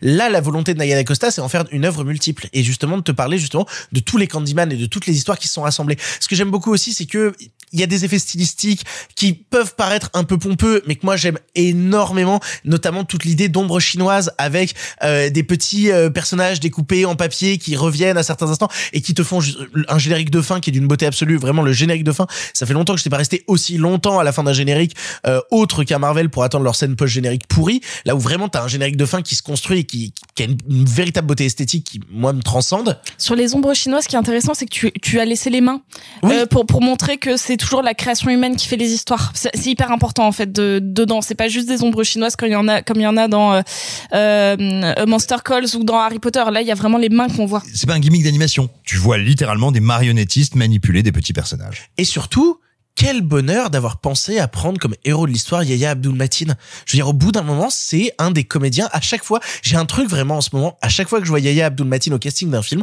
je suis ravi. Mais premier degré, je suis ravi à chaque fois que je le vois. Je trouve qu'il a une présence à l'écran. Il a un charisme qui est d'une folie absolue, mais vraiment. Et notamment sur toute la manière qu'il a de lui rentrer à l'intérieur de la mythologie, se faire au final personnage de conte. Je vois que Sophie me pointe la joue depuis euh, tout à l'heure parce qu'il y a tout un truc de transformation physique dans le film. Et justement, je vous parlais de, de perdre ce côté très 90, très patine, crado. Vous inquiétez pas que le Candyman de 2021, ça donne aussi à quelques plaisirs un peu cracra, à une forme de euh, ah t'as des vieilles croûtes et on va commencer à les enlever et ça va suppurer un petit peu et ça va être crado. Moi, j'appelle ça un mardi matin. hein. Moi, ce que j'aime beaucoup surtout, c'est que ils ont pris à bras le corps un truc qui était pas trop euh, travaillé dans celui de Bernard Rose, qui était la thématique du miroir. C'est-à-dire que là où c'est intéressant quand tu vois le Candyman de 2021, c'est toute euh, cette notion du personnage à travers le miroir qui existe à travers le miroir. Et quand tu fais peur à travers le miroir à travers les reflets c'est un truc que euh, Jordan Peele bah, c'est marrant avait déjà fait notamment dans la scène d'intro de Us dans justement cette scène où une gamine était perdue à travers les miroirs. Et je trouve qu'il y a des scènes notamment dans l'appartement à un moment d'une critique où un personnage s'approche du miroir et voit des choses dans le reflet qui n'existent pas dans la réalité et comment ces choses prennent vie dans la réalité derrière en termes de mise en scène, ça m'intéresse beaucoup. En termes de respect de la trilogie, ça me rend heureux parce que j'aime beaucoup le Candyman originel et je trouve que ça ne le dénature pas et que ça n'essaye pas en plus d'en faire un faux truc. Je sais pas si vous vous rappelez à une époque quand il y avait justement ces euh, ces faux reboots suite. C'est-à-dire, je pense notamment à The Thing euh, qui était arrivé euh, à la fin des années 2000, Bah, début des un années reboot 2000. préquel. Oui, c'est ça, reboot préquel, mais qui en fait utilisait exactement la même histoire attends. pour euh, te faire un truc un peu pété. T'en as euh. eu plein dans les années 2000. T'as eu Amityville et t'as eu euh, les, les deux Amityville et euh, Massacre à tronçonneuse tous les deux en 2004. C'était vraiment une grande année de remake pourri. Oui, mais en fait, c'est pas, c'est en fait, c'est des faux, euh, des fausses suites qui sont en fait des reprises de l'histoire originelle pour la remettre ailleurs. Alors que là, non, ça se permet de développer sa propre histoire, ça se permet de développer sa propre continuité et une continuité qui arrive justement avec un twist qui arrive à la fin de l'histoire où j'ai fait genre, oh putain, mais non, mais j'ai revu Candyman cet après, mais j'ai pas vu le twist arriver, je suis un débile et le twist est assez bien mené. Je vous encourage très clairement parce qu'on me l'a demandé beaucoup. Est-ce qu'il faut voir le Candyman original avant de voir celui-ci? Oui, ne Oui. serait-ce que par pur plaisir parce que c'est un très bon film. Voyez le premier Candyman, mais surtout parce que c'en est la véritable suite, c'en est le, le véritable continuité. Ce serait une erreur de ne pas le voir et de ne pas profiter du travail de Bernard Rose à l'époque. Le Candyman nouveau est un bonheur. J'ai vraiment passé un très bon moment devant ce film qui délaisse un peu le côté horrifique au profit justement d'un côté fantastique esthétisant, ce qui moi ne me dérange pas mais qui peut déranger certaines personnes qui viennent venir chercher qu'un pur film d'horreur. Et je laisse la parole à Simon pour conclure. Simon, toi, Simon, toi, qu'est-ce que tu as pensé de Candyman? Euh, le film est très sympathique, il m'intéresse beaucoup. Euh, mais d'abord, moi, je voudrais revenir euh, parce que vous avez dit combien vous l'aimiez sur ce qui me semble quand même le gros problème du film. C'est pas une question de délaisser l'horreur. Le film ne délaisse pas l'horreur, il délaisse un truc qui est à la fois un détail, mais quelque chose de fondamental à mon avis, et dans Candyman, mais aussi dans le genre dans lequel il veut s'inscrire. C'est la trivialité de l'horreur. On a reproché beaucoup au film d'avoir des morts en hors-champ. Je vous rappelle que dans l'original, il y a aussi beaucoup de morts en hors-champ parce qu'il y a cette tension. Il y a même la majorité des morts en hors-champ. hein. Oui, mais Très souvent dans le, premier Candyman, on découvre les scènes de crime et, euh, et on mais arrive après, après la, la bataille. jusqu'à un point de bascule dans le film où le Candyman se révèle au spectateur comme étant une vérité objective, c'est-à-dire il existe, elle n'est pas folle, elle n'est pas schizophrène, elle n'a pas de multiples personnalités, Candyman est bien là. Et là, on passe dans un truc qui est très important quand on est comme ça dans le film de Boogeyman et en fait dans le proto-slasher, c'est la trivialité de l'horreur. C'est ces plans, notamment cette scène de bascule chez le psychiatre, où tout d'un coup le crochet apparaît, on a ce bruitage du crochet dans les tripes, on a des gerbes de sang, ça colle sur les murs, et en fait, c'est important parce que la trivialité de l'horreur, c'est ce qu'elle a de grotesque, c'est ce qu'elle a de vulgaire, et c'est dérangeant. C'est d'autant plus dérangeant comme, comme dans le cas de Candyman, c'est allié à une idée très forte, à un concept très intéressant, mise en scène de manière bourrine mais passionnant, à savoir quand est-ce que le verbe se fait chair, quand est-ce que le traumatisme s'incarne et quand est-ce qu'il nous dépasse, qu'il s'empare de nous. Et ben ça c'est absent hélas du film parce qu'elle y a à aucun moment elle n'arrive à trouver cette vulgarité de la mort, cette vulgarité de la violence et ce vertige là. Elle ne le cherche même pas. Je pense que c'est une erreur. Ceci étant dit, là où le film est absolument passionnant. Il faut rappeler, donc on a parlé du quartier de Calibri Green, qui est dans le film, qui est au centre du film. C'est un quartier qui existe vraiment. Et quand Bernard Rose adapte Clive Barker, eh ben, il trahit Clive Barker parce que Clive Barker, son, son texte se passe à Liverpool, et c'est un texte qui parle de violence sociale et de lutte des classes, mais pas d'opposition raciale. Pas du, enfin, très peu. Et donc, du coup, Bernard Rose fait une vraie adaptation. Attention, c'est pas un défaut, c'est une vraie trahison dans le bon sens du terme, une adaptation. Et il va tourner dans le véritable Calibri Green. Eh bien, pour cette suite, ils sont également allés tourner dans le vrai Calibri Green, qui s'est vraiment gentrifié. Et il y a une idée que je trouve passionnante, complexe et diabolique dans le film, qui bat en brèche tous les gens qui disent trop vite, peut-être certains sans l'avoir vu, peut-être certains en l'ayant vu mais en n'ayant pas voulu regarder ce qu'il y avait devant leurs yeux. Quand on dit euh, mais c'est vraiment un film où c'est les blancs les méchants et puis de toute façon la violence policière, Black Lives Matter, gna gna gna gna, mes couilles sur ton nez, eh bien c'est refuser de voir ce que raconte le film, à savoir que la violence policière, elle encadre le récit. Elle est là au début, elle est elle est là à la fin, elle témoigne en réalité d'une permanence, mais elle n'est pas le surgissement du film, elle n'est pas son mais sens. Tu, mais tu sais que c'était déjà un reproche qui était arrivé au premier film de Bernard Mais Rose. hein. évidemment. Le Candyman à l'époque de 92 était déjà taxé de film raciste par des gens qui n'avaient pas compris le film. hein. Absolument. Et n'oublions pas non plus que le film de 92 traite aussi du, de ce que les anglo-saxons appellent le white savior, c'est-à-dire le sauveur, en l'occurrence ici, la sauveuse blanche, qui veut aller aider, veut aller machin, mais ne comprend pas, n'a pas les codes, et finalement fait n'importe quoi, et devient finalement à la fin l'antagoniste. Donc, détendez-vous sur votre lecture de, de ce nouveau Candyman, d'autant plus que, si la violence policière, effectivement, encadre le récit au début et à la fin, elle est traitée de manière éminemment fantasmagorique parce que sa première intervention est le récit d'un personnage affabulateur et manipulateur, et parce que la deuxième est véritablement traitée comme un surgissement du fantastique. Ces flics ne témoignent plus du réel, ce sont des éléments de fantastique. Et au milieu, qu'est-ce qu'on a? On a cette idée terrible que, effectivement, il y a une gentrification, et il y a une partie de la population afro-américaine du Calibri Green qui en fait est bourgeoise, est venue se réinstaller là, et est là pour écraser cet héritage, réifier ce legs, et ça s'incarne notamment à travers Anthony McCoy, le héros, ce personnage d'artiste qui est un mauvais artiste, qui se débrouille, pour, pour le coup, coucher pour réussir, c'est lui.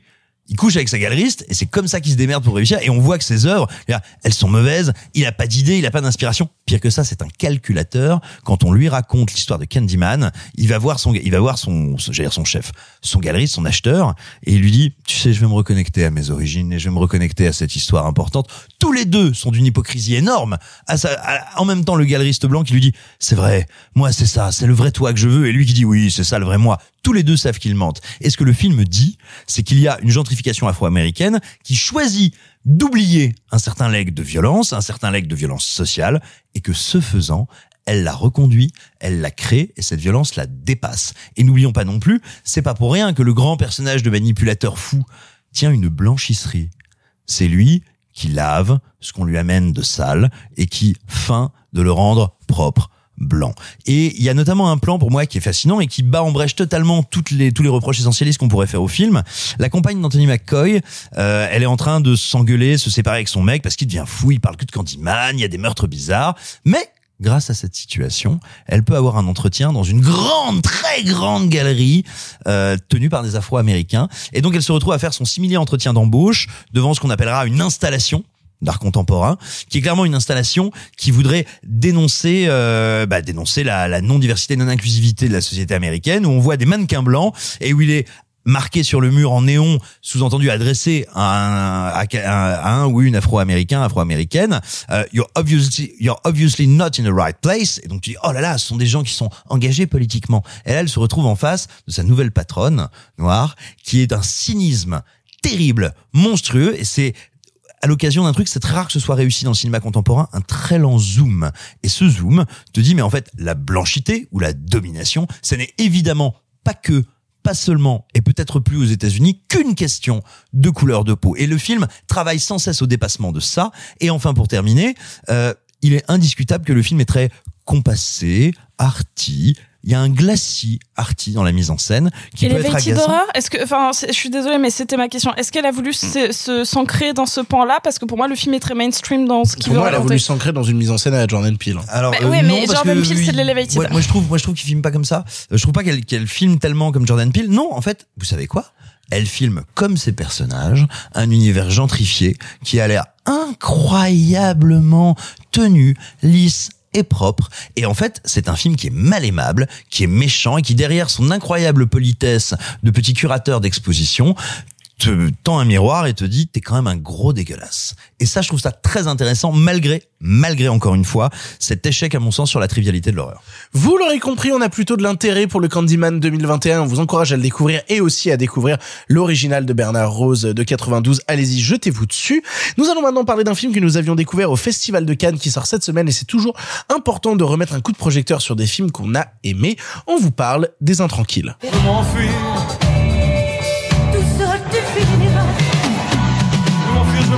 Veux partir, je veux de l'amour, du plaisir, de la folie, du désir, je veux pleurer, je veux rire. Je vais y arriver. Je suis vigilant là et là. Je veux partir, je veux de l'amour, du plaisir, Je fais gaffe en permanence, je fais gaffe tout le temps. pleurer, je veux rire. Je veux m'enfuir, je veux partir, je veux de l'amour, du plaisir, de la Qu'est-ce qu'il faut pas folie, je veux pleurer, je veux rire. Tu fallait pas avoir. euh, Faut pas avoir quoi faut pas avoir honte. Bah voilà, faut pas avoir honte. Faut jamais avoir honte. Les Intranquilles est le nouveau long métrage de Joachim Lafosse après Continuer ou encore L'économie du couple. Mettant en scène Leila Bekti et Damien Bonnard, on y suit un couple d'artistes s'aimant profondément mais qui fait face à de nombreuses difficultés suite à la maladie de Damien mettant grandement en danger l'équilibre et surtout la sûreté de cette famille. On l'a vu avec Sophie et Marc et c'est Marc qui commence. Marc, qu'est-ce que tu as pensé des Intranquilles? J'ai vu Les Intranquilles au Festival de Cannes avec vous il y a trois mois à peu près. C'était le dernier film que je voyais du, du Festival de Cannes et j'étais très content que ce soit mon dernier film. Pourquoi? Parce que ça fait partie du genre de film qu'on va voir parce que ça marche bien en termes d'emploi du temps, voilà, puis on aime bien les comédiens, comédiennes. Bon. Et j'avais pas vu les précédents films de, de, de Joachim Lafosse. de Joachim Lafosse, dont l'économie du couple, dont paraît-il c'est un c'est un film assez euh, assez intéressant. Voilà, donc j'y allais absolument neutre. Le film commence, cette scène scène scène dans l'océan avec Damien Bonnard et son gosse. Et, euh, et, et, et premier euh, premier intérêt du film, je dis J'aime beaucoup, et ça, ça sera très important dans, dans ce que je pense du film, j'aime beaucoup l'approche visuelle du film. J'aurais du mal à la théoriser, j'aurais du mal à vous dire pourquoi c'est intéressant, mais il y a un jeu sur les couleurs, sur la sur la texture, sur euh, euh, comment dire, c'est marrant parce que c'est une image qui est à la fois très froide, euh, un peu bleutée, et en même temps qui n'est pas euh, comment dire, qui n'est pas euh, désespérant, désespérément dénué de vie. C'est juste c'est c'est froid parce qu'on suit ce, ce, ce- ce- cette personne, ce père de famille, Damien Bonnard, dont on ne sait jamais trop bien juger la chaleur, dans le sens c'est un type donc qui est entre guillemets, on va dire, t'as dit malade, on va dire hyperactif dans un premier temps, je reviendrai dans un deuxième temps sur ce que le film raconte dessus. On va dire hyperactif, c'est un, un type dans l'air du temps, un type qui souffre ce dont euh, je pense pas mal de personnes souffrent euh, aujourd'hui, euh, qui est le fait de c'est dur de s'arrêter, c'est dur de s'asseoir 10 secondes dans une chaise de ne rien faire, qui a un- une sorte de gimmick euh, de scénario du film qui fait que par exemple le personnage ne peut jamais, on le voit très régulièrement s'asseoir euh, ou, ou s'aliter ou se stopper, mais ça ne dure jamais plus de 5 ou 10 secondes. Et ça revient très régulièrement dans le film, je trouve ça absolument super. C'est-à-dire, on le voit s'asseoir sur une chaise, il, veut essayer, ou sa femme fait en sorte qu'il s'assoie, et il n'y arrive jamais. Et hop, il se relève, et la scène continue, et ça continue, ça continue. Donc voilà, le film épouse comme ça visuellement cette sorte d'ambivalence euh, qu'il a autour de son personnage, où, on- où en même temps, c'est bizarre, parce qu'en même temps, il est incommensurablement euh, froid, détaché du réel, etc. Et en même temps, parce qu'il ne se rend pas compte de à quel point il fait souffrir sa famille, et en même temps, on ne peut pas dire que ce soit un mauvais mari, on ne peut pas dire que ce soit un mauvais père. Euh, Enfin, il est aimant, il essaye de faire, il est pas mal intentionné, mais malheureusement dans son comportement, il y a quelque chose qui cloche. Et, et donc, euh, avant d'en arriver aux deux trois reproches que j'aurais sur le film, tout ce que je viens d'écrire dans le film est absolument admirable, bien mis en scène, bien écrit et surtout royalement, royalement interprété par euh, par euh, par Damien tous les- Bonnard. par, par tous les comédiens du film, voilà, par par Damien Bonnard et par Léla Becti. Alors Damien Bonnard, c'est une évidence parce qu'il est sur, on va dire, il est sur le devant de de l'affiche, il est au premier plan du film, c'est lui qui fait ce mec totalement névrosé, mais surtout Léla Becti parce que c'est elle qui doit, c'est elle qui le regarde. En fait, c'est elle qui doit encaisser ce type qu'elle aime et qui, qui ne lui donne pas de raison de ne plus l'aimer parce qu'il fait rien de mal juste il souffre de quelque chose qui qui dans un premier temps l'échappe. Elle ne comprend pas pourquoi. Il y a aussi un comédien que je trouve absolument incroyable j'aimerais bien mentionner. C'est le mec qui fait le père le père de Damien Bonnard. Il s'appelle Patrick Descamps Et euh, je trouve absolument, enfin, il donne le là. Vous savez, ça fait partie de ses seconds rôles qui donnent un peu le là du cinéma. Et lui, ça, le- comment dire, il- il- dans son jeu, je trouve qu'il y a tout l'intérêt du film, dans sa détresse en tant que père, qui n'arrive pas à aider son film, qui partage la Son détresse de. Je dis quoi Son Son film. Son film. C'est hyper mignon. Mais mais Alors que pourtant, il aide beaucoup le film. mais il aide le film. Mais, mais d'ailleurs, c'est un second rôle et euh, tu, tu aimes bien toi les seconds rôles? Et j'aime bien les seconds rôles. Savez-vous que le prochain numéro de Revue et Corrigé est consacré au second rôle? Quoi? Revue et Corrigé. Corrigé. Abonnez-vous. Bref, euh, donc voilà, je, je, le, le film a beaucoup aimé dessus. Et je vais venir, en fait, j'ai dit deux, trois réserves. En fait, non, j'ai pas deux, trois réserves sur le film. J'en ai qu'une.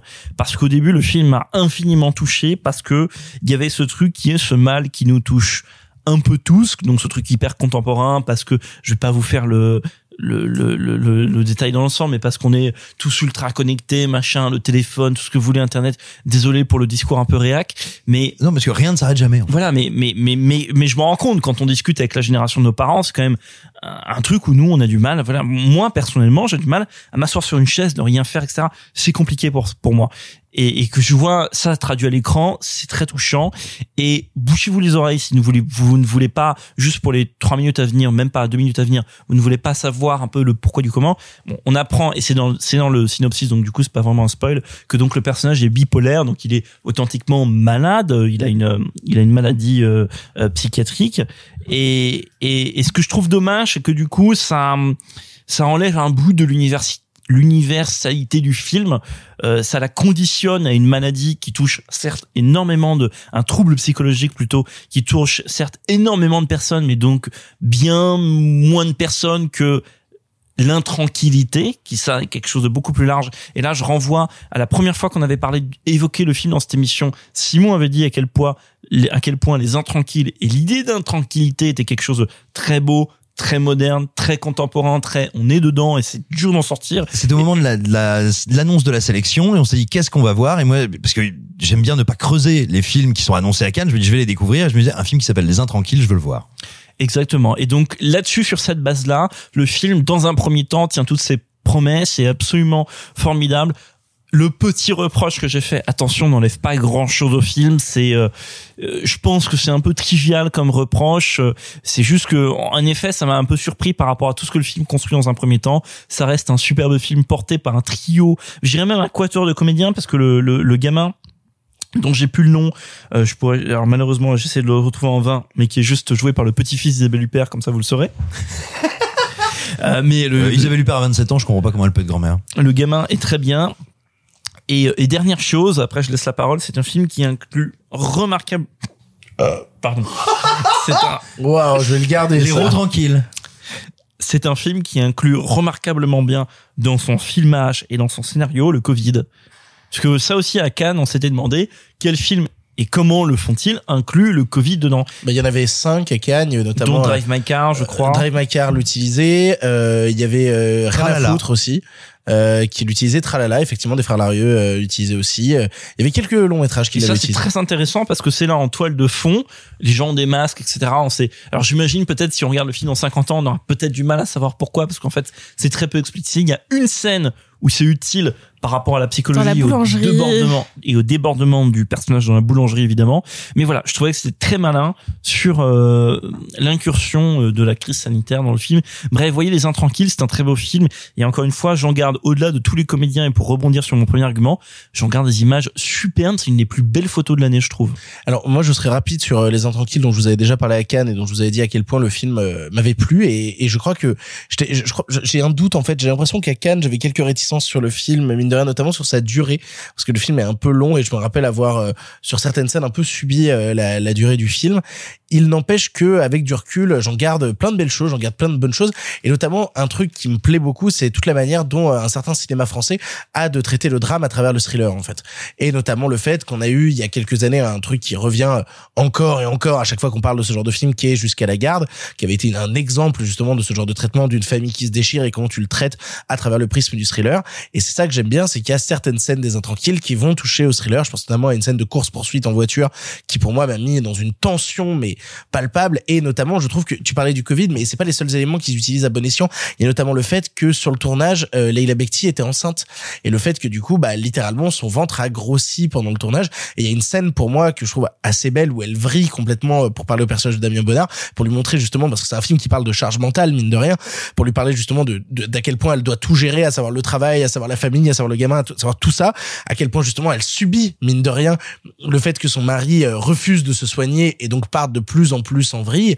Elle a une phrase où elle lui dit euh, dans le film mais tu vois pas putain j'ai pris 20 kilos et tout et en fait ils ont utilisé mine de rien la manière dont elle était enceinte pour servir le propos du film et pour montrer à quel point cette femme là qui ne cherchait qu'un élan de liberté à un instant de sa vie et c'est utilisé justement dans la scène des masques parce qu'elle a toute une discussion à un moment où elle dit à une de ses potes ce soir euh, ta soirée euh, c'est sans masque hein il y a ce truc de ce soir s'il te plaît euh, genre j'ai déjà tellement de pression dans ma vie tous les jours j'aimerais bien lâcher prise au moins une soirée. Et, et je trouve que c'est ça en fait. C'est littéralement des personnages qui aimeraient lâcher prise et qui sont constamment ramenés à un réel et à un réel qui est fait de difficultés. Et elle qui se doit pour son mari qui justement a embrassé cette liberté cette liberté notamment de ne pas se soigner de justement partir en vrille et de détruire la cellule familiale elle a ce truc elle de devoir garder le contrôle là où elle aussi aimerait chercher cet élan de liberté. Et je trouve ça très beau je trouve ça très fort Leila Bekti comme d'habitude est ultra touchante et ultra puissante et on ne dit pas assez à quel point Le- Leila Bekti est une comédienne absolument brillante et là dans le film elle l'est On l'a redit la semaine passée devant la troisième guerre. oui, c'est pas Où elle est enceinte d'ailleurs. C'est vrai. Non, mais tu sais, il y a un souvent enceinte. Mais, mais alors, si on veut parler de Leila Bekti euh, autrement, etc., il faut aussi parler de Damien Bonnard. Et Damien Bonnard, qui est un comédien dont j'aime pas toujours le jeu parce que je trouve des fois un peu à contre-temps. Et notamment, euh, bah, il y a des films comme Les Misérables où je trouve qu'il prend une puissance. euh, Dans Seules assez les bêtes. Euh, Mais alors, j'ai pas vu Seules les bêtes pour le coup. Matt, seules les bêtes. Mais par contre, il y a un film que j'aime beaucoup qui s'appelle En Liberté et où je trouve que Damien Bonnard ne fonctionne pas dedans parce que je trouve qu'il a une rythmique qui, contrairement à celle de, de Adèle Haenel et de euh, Pio Marmaille, fonctionne à merveille et aussi de Audrey Tautou qui est formidable aussi dans le film. Et c'est ça qui est intéressant. Il est dans le contretemps. Ben ouais, mais pour moi ça marche pas. J'ai l'impression de le sentir. euh. J'ai l'impression de le sentir dans un jeu qui ne marche pas dans le dans la dans le tempo du film en fait. Et vraiment, il y a un truc qui me sort à chaque fois que je vois Dam- Damien Bonnard à l'écran dans dans Liberté, je suis moins bien. Là où justement dans euh, dans Les Intranquilles, je trouve qu'il y a quelque chose qui se passe où il doit. En fait, c'est un personnage qui doit imposer son tempo. Et c'est ça tout tout le délire du film en fait, c'est que le film tourne autour de lui vu que c'est un personnage qui refuse de soigner et qui part en vrille continuellement. Ça te raconte littéralement l'histoire d'un comédien qui va imposer son tempo de jeu aux autres et les autres doivent le suivre, doivent suivre son, son, son sens de, de la tendresse par instant, puis son sens de la violence à d'autres, et comment justement ils vont s'adapter à sa rythmique. Et en ça, c'est passionnant, et en ça, ça fait un film que je trouve d'une force et d'une puissance euh, assez dingue. Toi aussi, Sophie, je crois que t'as beaucoup aimé Les Intranquilles pour conclure. Oui, j'ai beaucoup aimé. Déjà, je trouve que c'est le plus beau titre, comme l'avait dit Simon, le plus beau titre de l'année. Je trouve ça merveilleux. Il est rare, surtout que là, ça fait quelques mois qu'on l'a qu'on l'a vu. C'est rare que je me souvienne d'une scène d'intro à ce point. C'est-à-dire que là, je revois chaque plan. Ils sont vraiment inscrits dans ma rétine de euh, cette famille à la plage. euh, C'est un petit peu caractérisation, mais assez lente, très peu de dialogue. On a, on sait pas trop. En fait, je, je connaissais pas le synopsis en y allant.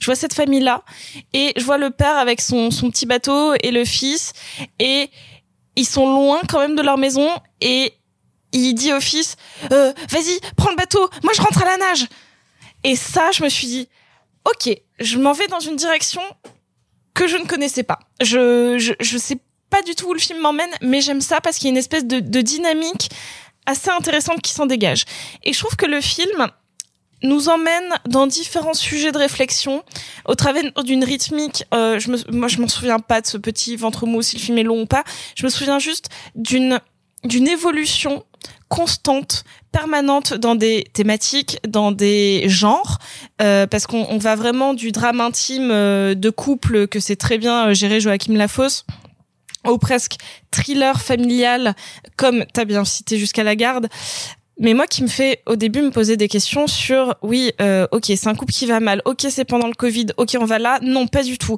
Euh, c'est quelqu'un qui est malade. Donc ça parle d'amour inconditionnel. Non pas du tout. Ça parle du danger du gamin quand un des parents est non pas du tout. Et en fait le film n'a pas arrêté de d'embryonner des pistes de réflexion au travers du jeu des dialogues de la mise en scène sur la complexité de vivre en couple avec quelqu'un que tu ne peux pas comprendre à 100% et dont tu ne peux pas euh, transposer complètement les, les émotions sur toi-même. C'est-à-dire que là, au début, on essaie de le comprendre d'un bien, Bonnard, mais perso, moi, j'y arrive pas. Son intranquillité euh, me fait peur euh, parce qu'elle est complètement opposée à ma personne qui aime bien, genre, prendre deux heures pour littéralement rien faire. Donc déjà, je suis euh, face à un personnage qui est l'opposé de moi-même, donc je me rapproche directement de Leila Bekti, qui essaye au contraire de tout gérer avec un, un calme euh, presque manichéen de il faut faire ça, il faut pas faire ça, on va gérer ça comme ça, d'essayer d'être dans le contrôle de l'incontrôlable. un filet de sécurité en fait. Exactement, d'être le, le pilier de la famille. Et au final, de se dire, putain, mais en fait, la, la personne en face, elle souffre et j'arrive pas à la comprendre. Et ça, je, je, je- franchement, je l'avais jamais vu comme ça au cinéma. De cette manière-là, parce qu'on en a vu, en plus, on en a vu une chier hein, cette année de films sur euh, Alzheimer, sur la fin de vie. Mais tu fais quoi quand c'est ton compagnon, que vous avez le même âge, euh, que vous êtes euh, censé euh, vivre vos meilleures années Et de que c'est pas la fin de vie. que c'est pas du tout la Que fin de c'est vie. la vie. Oui, Ça va être ça la vie. C'est ça. Que c'est pas euh, une, une maladie qui, entre, qui emmène, euh, enfin qui entraîne ta mort dans les prochains mois. C'est vraiment tu dois. C'est une condition, c'est un état. C'est un état que tu vas vivre. Vra- vraiment, ce film m'a bouleversé sur ça, sur c'est quoi de vivre avec une personne dont tu ne connais pas les mots. Et c'est tout. Je, je crois que ce film m'a bouleversé pour ça. Vous l'aurez compris, on est. Ah, Marc voulait dire une dernière Oui, chose. oui, il y a un petit truc juste que j'aimerais- j'en ai pour 30 secondes. Il s'avère que dans le film, j'aime beaucoup les toiles que peint euh, le personnage de Damien Bonnard. Et si ça vous intéresse, en fait, c'est Philippe Rouillet qui a rappelé qu'en fait, euh, la fosse a fait appel à un peintre qui s'appelle Piet Reimdonk. Et euh, bon, c'est une, une trivialité qui sert vraiment à rien, mais c'est juste pour dire que moi, personnellement, j'aime en plus beaucoup ce qu'il peint dans le film. Je trouve ça très... euh, très intéressant donc euh, voilà si ça vous intéresse au moins vous pouvez aller explorer euh, ce, ce, ce genre de peinture Vous l'aurez compris, donc, euh, on a tous beaucoup aimé Les Intranquilles, on vous encourage à le voir. Ça fait quand même trois films de suite où on parle d'art, mine de rien, avec cette musique toujours pour personne, avec Candyman où c'est un peintre, là aussi c'est un peintre, etc. Ça fait trois films où on vous dit du bien des longs métrages euh, dont on vous parle. Euh, ça pouvait pas continuer comme ça. On peut pas. Combo breaker. Non, non, mais on peut pas en fait continuer à faire une émission comme ça en nous disant que du bien des films qui sont sortis cette semaine. C'est pas pardon le cinéma sinon. Du coup, bah on, en- on est obligé. On va vous parler de Flag Day. I'm guilty till proven innocent. You won't murder my Through the years, long and wearing, with you, my dreams I will be sharing. In whatever you choose to endeavor, I will support you forever and ever.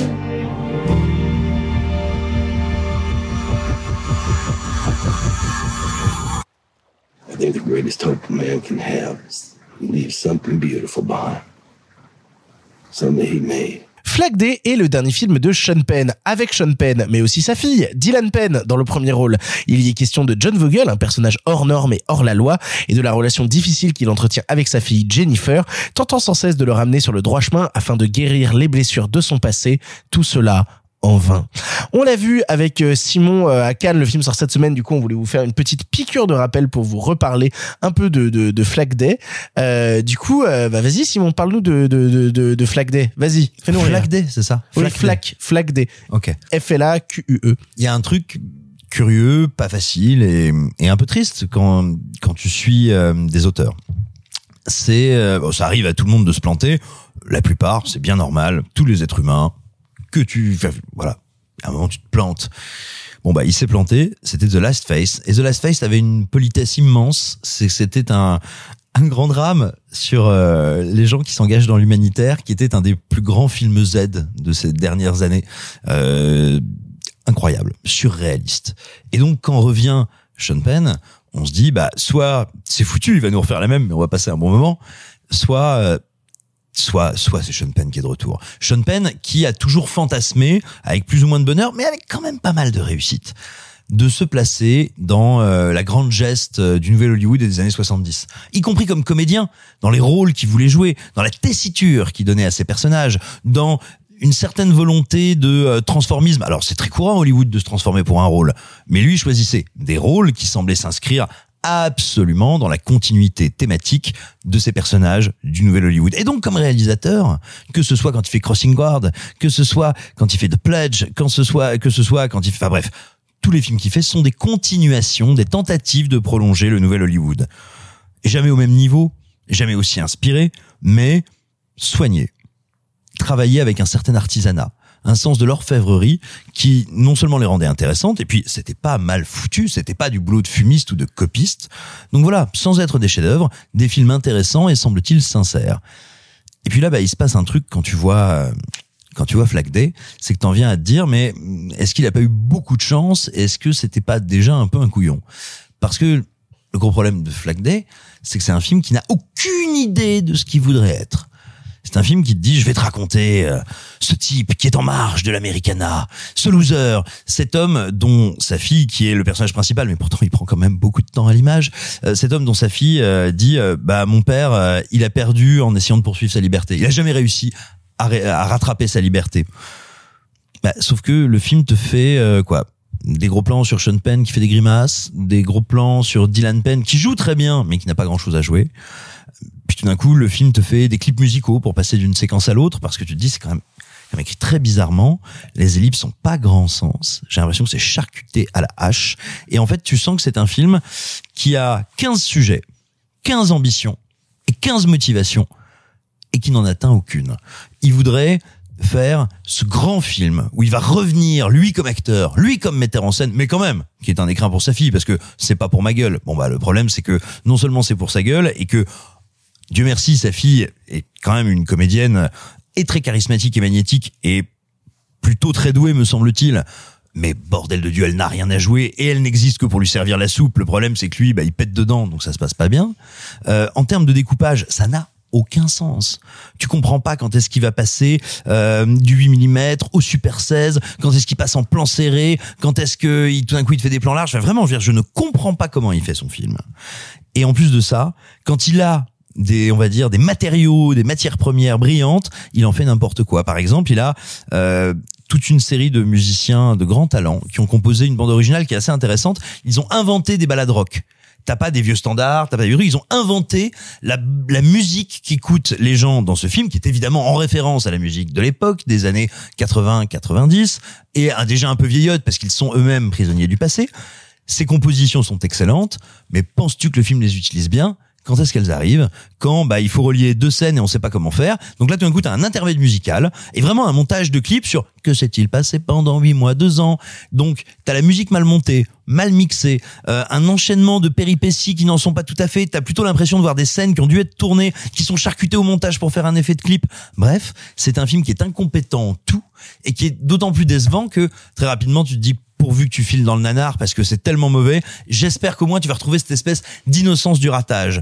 Et le pire, c'est que ça n'arrive que dans les cinq dernières minutes qui là sont incroyables. Faut évidemment pas les spoiler, mais on va dire la dernière séquence de ce bon vieux Sean Penn. euh, Moi, ça me rappelle quand j'avais mes, ados en colo et qui te disaient par exemple, euh, là je vais faire une super scène où je vais faire un monologue. Là c'est une super scène euh, où je vais raconter ça. Là c'est une scène, il faut vraiment que la caméra elle soit sur moi, tu vois, sur moi.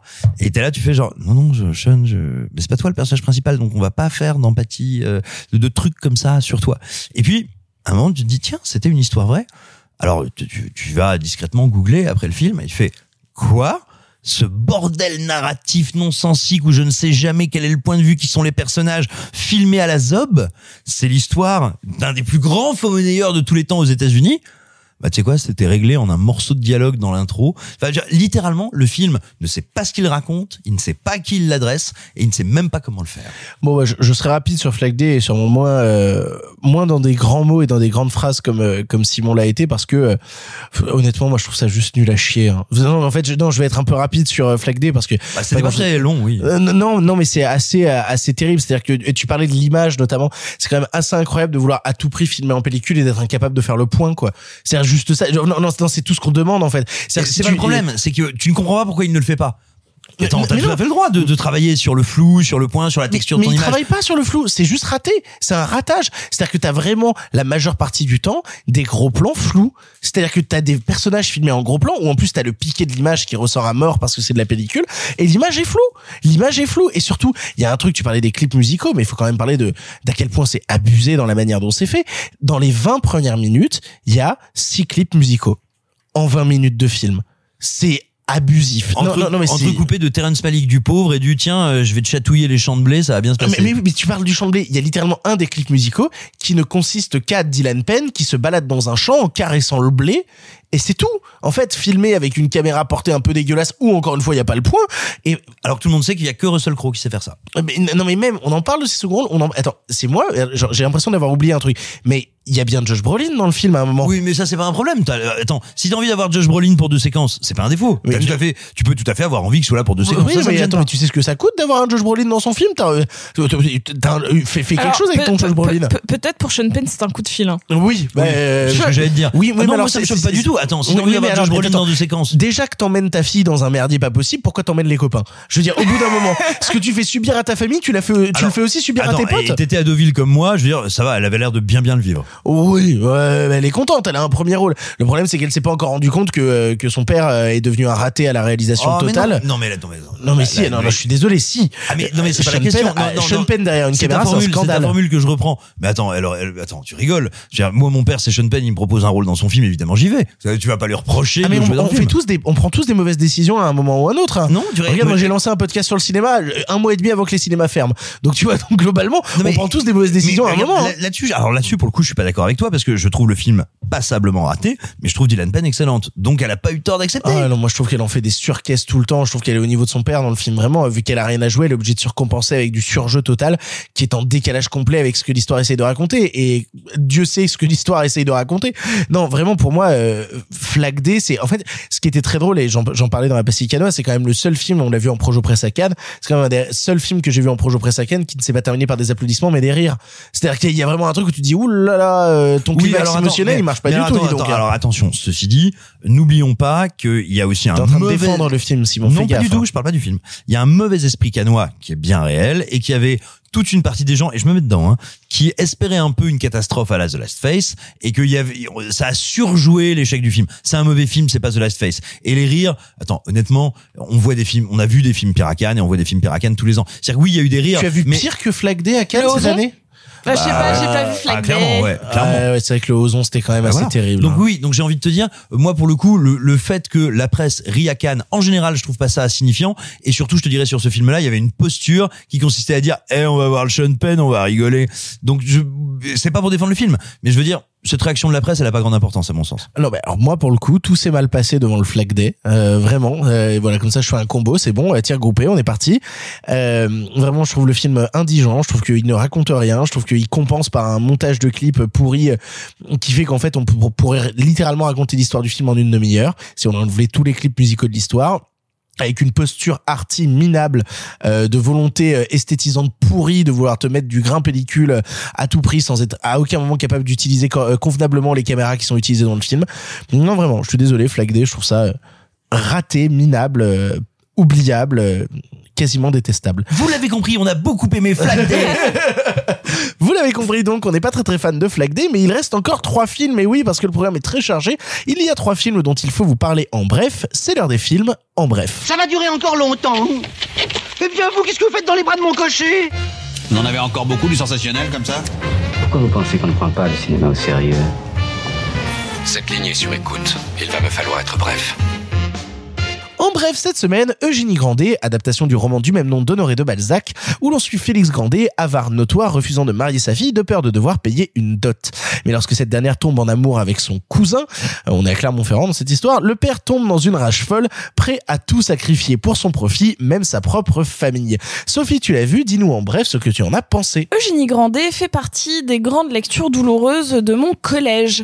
Et il faut savoir qu'il y a plein de lectures douloureuses de mon collège dont je ne me souviens pas, mais pourtant Eugénie Grandet avait marqué mon esprit tant le livre m'avait énervé pour euh, plein d'aspects. Après, on a toujours du mal à lire du Balzac au collège. Souvenez-vous de votre lecture du Père Goriot, relisez-le maintenant et voyez à quel point c'est formidable. J'ai encore du mal pourtant avec Eugénie Grandet. Et en plus, je trouve que c'est sans doute l'une des œuvres de Balzac les moins modernes et les plus ancrées dans son temps. Parce que il y a quelque chose de très peu transposable, à savoir le destin absolument tragique et sans aucune possibilité d'amélioration d'une pauvre jeune femme et contre qui tout s'acharne. Et puis peut-être un truc qu'on oublie aujourd'hui, parce que même si on l'entend des fois dans des pièces de Molière, c'est la notion de la dot. Je vais y revenir. Non mais c'est ça que je veux dire, tu vois, dans la catégorie on a du mal à s'y identifier, Ouais. on a du mal à oublier que quand tu maries ta fille, tu la vends. Ah ouais, mais je, je vais y revenir. Il y a quelque chose qui m'a marqué, n'empêche, dans le film. Bon, hormis le fait que ce soit un film qui ne m'est pas adressé. D'ailleurs, quand je suis allée voir le film, la moyenne d'âge était environ de 80 ans et euh, ils avaient l'air de passer un moment plutôt euh, plutôt agréable parce que le film en soi n'est pas mal fait, il est pas euh, mal réalisé, il est pas mal joué, ça a juste une petite vibe téléfilm France 3 du dimanche soir. C'est pas très grave parce que malgré tout, les artifices du cinéma font que c'est quand même regardable. Je me suis pas ennuyée, c'est déjà ça. Ça n'en fait pas un bon film parce que il y a quelque chose qui m'a profondément gênée, à savoir dans le film, je- euh, dans le livre, je vais vous résumer très rapidement, une fille dont le père est très avare, il est très riche, mais en réalité il prétend qu'il est très pauvre. Il ne veut pas marier sa fille car il doit payer parce qu'il y a cette notion de dot Et parce qu'il spécule sur sa fille, il veut la marier le plus cher. À la base, mais après il refuse complètement de la marier parce que euh, bah, la, la dot, euh, voilà. Il se trouve que il y a son cousin Charles qui débarque de la ville, lui aussi euh, ruiné parce que son père s'est suicidé et qu'il a laissé des dettes. Donc son père refuse qu'elle se marie à son cousin. Celui-ci part en Inde. Charles découvre, enfin le, pardon, le père d'Eugénie Grandet découvre qu'elle a donné de l'argent à son cousin. Donc du coup il l'enferme pendant très longtemps dans sa chambre. Et puis dans le livre, et c'est là qu'il y a une différence, Eugénie découvre que son cousin s'est marié, donc elle est seule. Sa mère meurt parce que bah du coup euh, son père l'a enfermée et que du coup euh, bah ça l'a rentrée malheureuse. Elle meurt. Le père meurt. Eugénie euh, finalement finit dans un couvent en train de prier, seule, pauvre, désespérée. Ça m'avait fait beaucoup de peine. Sauf que là, et j'ai un petit peu de mal avec ça, c'est que Attention, ça va spoiler le film. euh, je sais pas qui de nos auditeurs comptait le voir. De toute manière, je vous y encourage pas. Donc du coup, Marc Duguin dit "Eh, le film est quand même pas super moderne. Bah du coup, je vais me donner une petite caution féministe histoire de bien finir le film." Il change le truc, c'est-à-dire que Eugénie euh, bah finalement va tenter euh, d'être une grande dame de ce monde et de dire bah mon cousin j'en ai pas besoin mes parents j'en ai pas besoin je suis une femme indépendante je vais voyager et donner le surplus de mon argent à des bonnes œuvres. Ça marche pas. Ça marche pas parce que à l'époque c'est pas possible. Une nana qui a été euh, pas mariée avant parce qu'elle a elle a même pas 25 ans hein, Joséphine Japy on va pas se mentir euh, qui n'a pas été mariée avant ses 25 ans qui n'a pas d'enfant qui n'a plus de parents elle peut pas voyager seule. Donc c'est bien gentil de se donner une espèce de caution féministe en faisant un pseudo monologue à la con chez un notaire ça marche pas. Donc soit tu veux te, te être stricto sensu sur le livre et en faire une adaptation pure quitte à assumer le fait de ne pas être moderne et tu adaptes ton livre soit et bah tu, tu tu tu fais pas ça en fait. Tu tu mets pas une espèce de morale pour être bien vu par les mœurs de ton époque. Ça ne marche pas. Précision, je n'ai pas vu le film, mais on en a, on en a discuté un petit peu et j'en ai parlé avec des gens qui l'ont vu. Moi, ce que je trouve dommage, c'est qu'en fait, non pas le féminisme, mais l'intelligence et l'humanité du regard du roman, c'est justement de te montrer ce qu'il advient de cette femme. Et ça n'est pas féministe de dire, eh bien, puisque c'est ça, elle va se rebeller contre tout ça. Parce que comme tu l'as dit, ça n'est pas possible. Donc en fait, en fait, tu amoindris l'horreur de sa condition. Et ça n'est certainement pas féministe que de faire croire que, eh ben, tu sais quoi, pour te rebeller ma fille, il fallait y aller. Non mais t'as complètement raison et c'est ce qui m'a agacé parce que bon bah en, en soi le film est ce qu'il est, il ne m'était pas adressé, mais quitte à adapter euh, de, de manière fidèle, autant garder cette fin tragique et ne pas tenter d'en faire un discours qui n'était pas là jusque jusque là, jusqu'aux dernières minutes. Donc je je ne pense pas de toute manière qu'il y ait beaucoup de personnes que ce film intéressait, sauf à la limite si vous vous dites que vous êtes là actuellement entre la sixième et la seconde, que vous devez lire Eugénie Grandet, ne vous fiez pas à ça parce que c'est pas la bonne fin. C'est le c'est le meilleur que ne vous dites pas tiens ça tombe bien le film est au ciné, je vais pouvoir faire ma fiche de lecture, ça marche pas. Bisous. Il va devoir partir. Tu ne le verras plus jamais. Il te veut pour lui. Pour lui seul. Il est de bon ton de ne rien attendre pour une femme si ce n'est la volonté des hommes, de tous les hommes. Tu ne veux pas d'un mari non plus. Aucune société n'acceptera de fréquenter une femme seule. Croyez-vous que j'en ai besoin de cette société? Mais qu'est-ce que vous allez Sainte Maud est un film de Rose Glass dont nous vous avions parlé il y a un an et demi à Gérardmer. C'était le deuxième épisode de Pardon le cinéma. Film de patrimoine. Euh, C'est le film du passé d'ailleurs. C'est exactement ça, ça ne nous rajeunit pas. Et qui enfin arrive par chez nous directement sur MyCanal, une histoire d'infirmière à domicile très croyante qui va s'occuper d'une ancienne danseuse aux mœurs légères et qui va tenter de la ramener sur le droit chemin du Christ afin de sauver son âme, quitte à ce que tout cela parte euh, clairement en vrille. Simon, je te laisse la parole, on en a parlé tellement de fois de Sainte Maud, vas-y, vas-y, dis-nous des choses sur Sainte Maud pour encourager les gens à le voir en salle. Pas à le voir en salle parce qu'il sort sur MyCanal. Ah putain merde, c'est vrai. Mais Et- je les encourage à le voir. Non, non, non, mais c'est con, naturellement, j'ai dit euh, la salle alors que... euh, Non, mais dommage. Non, mais du coup, sur MyCanal. Voyez-le sur MyCanal. Et ben donc la petite Maude, elle est très très croyante, elle est très très croyante et elle est emplie, nourrie d'une foi, mais d'une foi dans la vertu, dans ce qu'il est juste, dans ce qu'est une vie bien menée, ce que sont de grands principes. Effectivement, elle va rencontrer, alors je dirais pas tant une, ex-danseuse aux mœurs légères, mais tout simplement quelqu'un qui n'est pas du tout sur ses grilles de lecture des valeurs. Littéralement pas. Et là, il va se jouer un truc très intéressant, c'est d'un côté Maude tentant d'emmener cette femme du côté de la spiritualité. En fait, elle veut sauver son âme parce qu'elle est sur le point de mourir. On parle de soins palliatifs. Euh, elle n'est pas là pour lui donner un petit coup d'aspirine, elle est là pour l'accompagner vers la mort. Et donc, elle veut sauver son âme. Et à l'inverse, cette ex-danseuse, elle se dit, mais moi, j'aimerais bien l'aider à se décoincer un peu du fondement. Et va se jouer une comédie étrange. Est-ce que Maude feint de se euh, décoincer un petit peu pour obtenir et pour ramener vers elle sa cliente Ou est-ce que sa cliente feint de se ramener vers la spiritualité pour mieux décoincer Maude Là où Rose Glass est, très intéressante, c'est qu'elle a une mise en scène qui est terre à terre. Bien sûr, elle fait du style. Bien sûr, elle compose ses plans. Bien sûr, elle travaille sa photographie. Et je dirais, mon seul souci, c'est que des fois, je la sens euh, extrêmement inspirée, euh, pas dans le sens copiage, inspirée dans le sens ça m'inspire, ça me donne des idées, euh, du cinéma d'Ari Aster.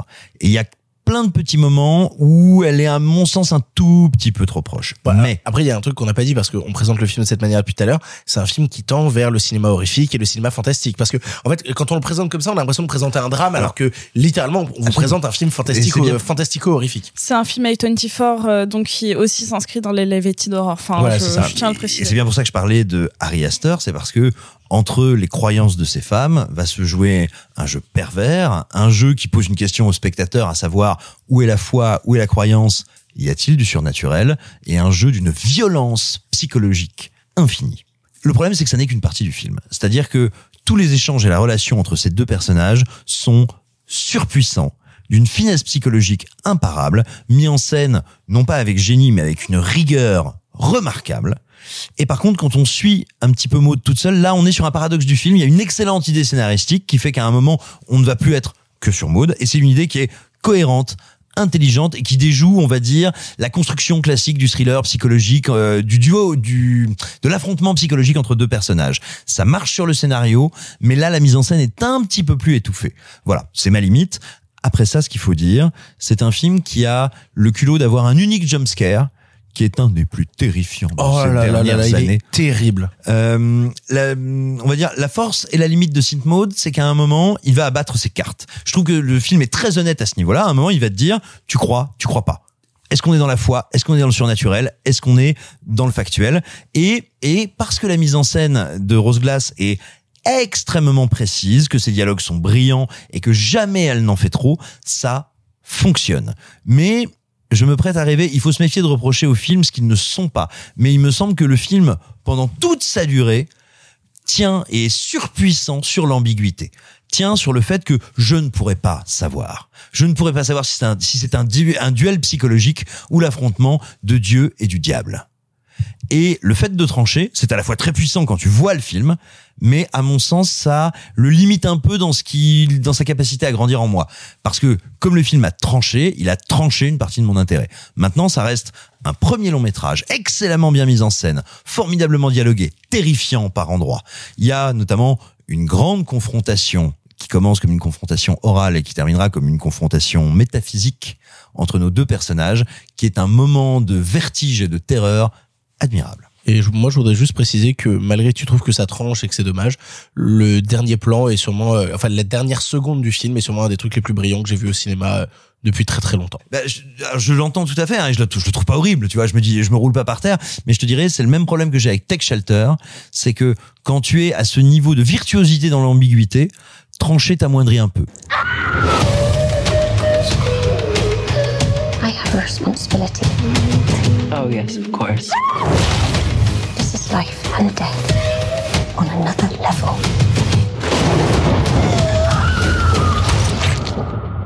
What if I'm getting it all wrong? All the good girls go to hell. Pour conclure-les en bref, Guermantes est le dernier film de Christophe Honoré, une comédie suivant la troupe de la comédie française, répétant une pièce de Marcel Proust qui se retrouve annulée pour cause de Covid et qui malgré tout va continuer à répéter pour la beauté, la douceur et le plaisir d'être ensemble. Évidemment, vous vous en doutez, j'allais pas m'imposer un film de Christophe Honoré, on a laissé ça à Sophie qui aime autant Christophe Honoré qu'écouter des douces chansons d'amour. Ouais, référence Christophe Honoré, les chansons d'amour, voilà super, on est content, trois cinéphiles ont compris. Euh, Sophie, donc, qu'est-ce que ça vaut Guermantes? Donc, comme tu l'as dit, j'ai un amour sans borne pour Christophe Honoré, même pour ses propositions cinématographiques les plus osées, parce que Avec un Z, Zosé. osées, les plus osées. C'est Euh, une émission de vrais osés que nous allons faire maintenant. Ouais, allez, on a l'accent. Exactement.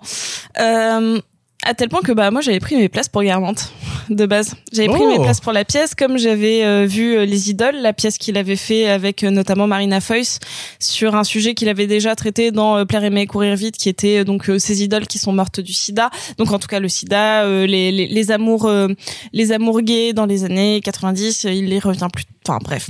Je vais Quelle pas vous horreur, je vais- courir vite. Oh, je- t'emmerde. Mais tais-toi, il tu est dis- tellement beau ce film. Allez vous masturber sur la tombe de François Truffaut, calmez-vous. Bon, laisse-moi parler de Guermantes. Guermantes, c'est, ça se rapproche, on va dire, plus de ses tentatives. En fait, il en a fait plusieurs. Je vais penser à L'homme au bain, qui n'était pas censé être un film présenté en, enfin, qu'il a présenté en festival, mais qui n'était pas censé être euh, de base un, un- film qu'il comptait montrer au public. Je passe au Métamorphose, qui pareil est un film expérimental assez long où il adapte les métamorphoses d'Ovide. Il faut savoir que Christophe Honoré, étant euh, lui-même de base quelqu'un qui vient plutôt de la littérature que du cinéma, aime adapter. C'est le cas avec La Belle Personne, qui était une adaptation de La Princesse de Clèves. Bref, vous savez, j'aime Christophe Honoré et j'étais curieuse de cette expérimentation qui est entre la fiction et le documentaire où il s'est servi de ses comédiens pour montrer qu'est-ce qui se passe quand tout s'arrête. Qu'est-ce qui se passe quand tu ne peux pas jouer, quand donc ton but parce que certes, c'est de base un but à extrêmement court terme, mais là, on était dans la dans dans, dans cette espèce de point d'interrogation qui était qu'est-ce que va devenir notre vie artistique dans cette période de Covid? Donc comment eux-mêmes réagissent par rapport à ça? C'est quoi c'est cette vie de comédien, cette vie de troupe de la comédie française? Et donc il les filme pour moi avec une caméra qui est très intéressante que j'ai notée comme curieuse, amoureuse et espiègle parce qu'il les aime ces comédiens. Vraiment, il les suit avec amour. Il inter... Pourquoi je dis que c'est un peu documentaire? Il y a notamment Laurent Lafitte dedans qui devait jouer donc dans Guermantes sur scène et qui montre euh, pendant plein de scènes à d'autres comédiens sur son téléphone euh, ah regarde c'est la bande annonce de mon film l'origine du monde je sais pas quand il va sortir parce que c'est vrai. Donc en fait, on sait jamais quelle est la frontière entre les, les éléments narratifs rajoutés et juste il a filmé sa troupe qui peut plus jouer. Donc il y a des moments de répétition, il y a des moments d'impro, il y a des moments euh, bah, de, de confrontation entre les comédiens. Est-ce que j'ai aimé le film? En tout cas, il m'a intrigué. Je peux pas dire que ce soit ce que je préfère de lui parce que j'aime quand il est un peu plus cadré et quand euh, il a il a un scénario qui me parle plus. Euh, Celui que je préférerais toujours, c'est les chansons d'amour pour euh, d'immenses raisons. Euh, notamment pour pour moi, c'est le seul vrai descendant de Jacques Demy à bien des aspects et même les bien aimés, c'est quelque chose que je trouve assez formidable. Mais c'est pas pour autant un film que je trouve inintéressant ni même chiant malgré sa longueur parce que on s'y on s'y on s'y perd et on s'y prend. C'est-à-dire que moi je me suis sentie très entourée de ces comédiens et je ressentais à la fois leur leur lassitude et leur envie de continuer à vivre et de continuer à jouer et de continuer à prétendre parce que ce que c'est pas ce qu'on a fait pendant le confinement. Et donc bah moi je le trouve je le trouve très bien en fait ce film. Plus j'y réfléchis, plus je le trouve super intéressant. Et j'aime cette proposition et, et malgré tout dans des années ce sera cette espèce d'élément euh, un peu hors du temps qui nous rappelle une période précise dont on se souviendra peut-être plus, qui est genre bah, des comédiens qui n'ont pas pu jouer leur spectacle. C'est un document hyper important en fait. Et donc je suis très contente que ce film existe. J'aime Christophe Honoré. Euh, Est-ce qu'il arrive à donner vie à la troupe? Parce que la troupe du, de la comédie française, on pense souvent aux quelques comédiens qu'on en aperçoit au cinéma. Euh, je pense à ceux qui nous écoutent, je veux dire à Lafitte, à Podalides, mais c'est 60 comédiens, le français. Est-ce qu'il arrive à donner vie à la troupe? Et, et qu'est-ce qu'il fait Qu'est-ce qu'il fait de Proust? Alors euh, Proust est là en ligne de fond et c'est vrai que euh, n'étant pas euh, spécialiste de Proust, n'ayant que lu euh, à la recherche du temps perdu comme beaucoup de gens, euh, je vois pas exactement quels éléments du texte il a pu mettre hors des répétitions et pourtant je suis certaine qu'il en a mis. Mais par contre la troupe, en fait, il le pose dès le départ, c'est les conditions de la comédie française vu qu'ils ont dit bon bah en fait euh, le comité a voté qu'on pouvait pas faire la pièce et qu'on allait peut-être pas la continuer. Donc en fait, ils expliquent aussi euh, comment fonctionne la comédie française et certes euh, Laurent Lafitte est de loin le personnage le plus reconnaissable euh, visuellement mais il a il a une place égale aux autres comédiens de la comédie française et euh, moi ça m'a intéressé aussi de voir comment ils fonctionnaient, comment ils parlaient de leurs projets, comment ils moi, franchement, ça m'a, euh, c'est- j'y connais pas grand chose en fait au fonctionnement de la comédie française et il le traite aussi. Et lui-même se met en, scène et c'est la première fois et, il dit assez, euh, assez humblement, euh, euh, je veux bien jouer avec vous, mais je, je suis un piètre comédien et donc en se mettant en scène, c'est un petit, un petit clin d'œil méta, mais tout est fait avec énormément de, de sobriété et non, moi je, je trouve que c'est euh, un élément important. C'est peut-être pas le, le plus agréable à regarder de sa filmographie parce que bah le, le réel peut être aussi ennuyeux, surtout dans ce genre de période. Mais non, il le traite très bien et la comédie française aussi. J'ai dormi sur place. C'était beaucoup plus pratique. Mais on s'amuse pas du tout. On répète, on travaille. On sa coquine. Un beau jeune homme à nos pieds. C'est plutôt nous qui sommes à ses pieds. Peu dans le Qu'est-ce que ça peut Arrête faire que j'ai du désir pour toi Tu es très content que tout le monde te désire. C'est ainsi que se terminent les films du présent, mais comme vous le savez, le cinéma se conjugue au présent, mais aussi au passé et à l'imparfait du subjonctif. Je suis épuisé par cette émission. Il est tard. Vous n'imaginez même pas à quel point c'est dur et à quel point les gens autour de cette Ça table va, il est que jugent. 4 heures du mat. ça Ah bah, ça, je juge pas, j'ai perdu les voyelles. Regarde, on voit le soleil à travers la fenêtre. Bon, il est temps de passer vers le passé et quitte à vous parler passé, nous parlons d'une ressortie sale, un film de 1944. Aujourd'hui, nous vous parlons du ciel est à vous. En avant.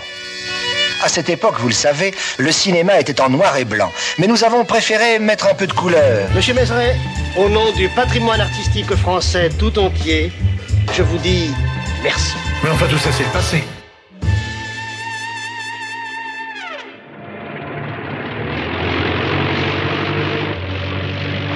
Quand on aime tant l'aviation, on en fait soi-même. Mais on ne pousse pas à monter dans ces machines absurdes la mère de ses enfants. Oh, oh c'est abominable ce que vous dites. Quand les choses tournent à la passion, ben, elles font plus de tort que de bien.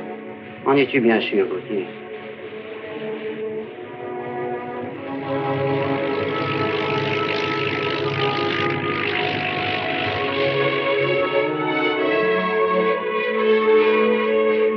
Le ciel est à vous est un long métrage français de Jean Grémillon sorti en 1944 avec Charles Vanel mais surtout Madeleine Renaud.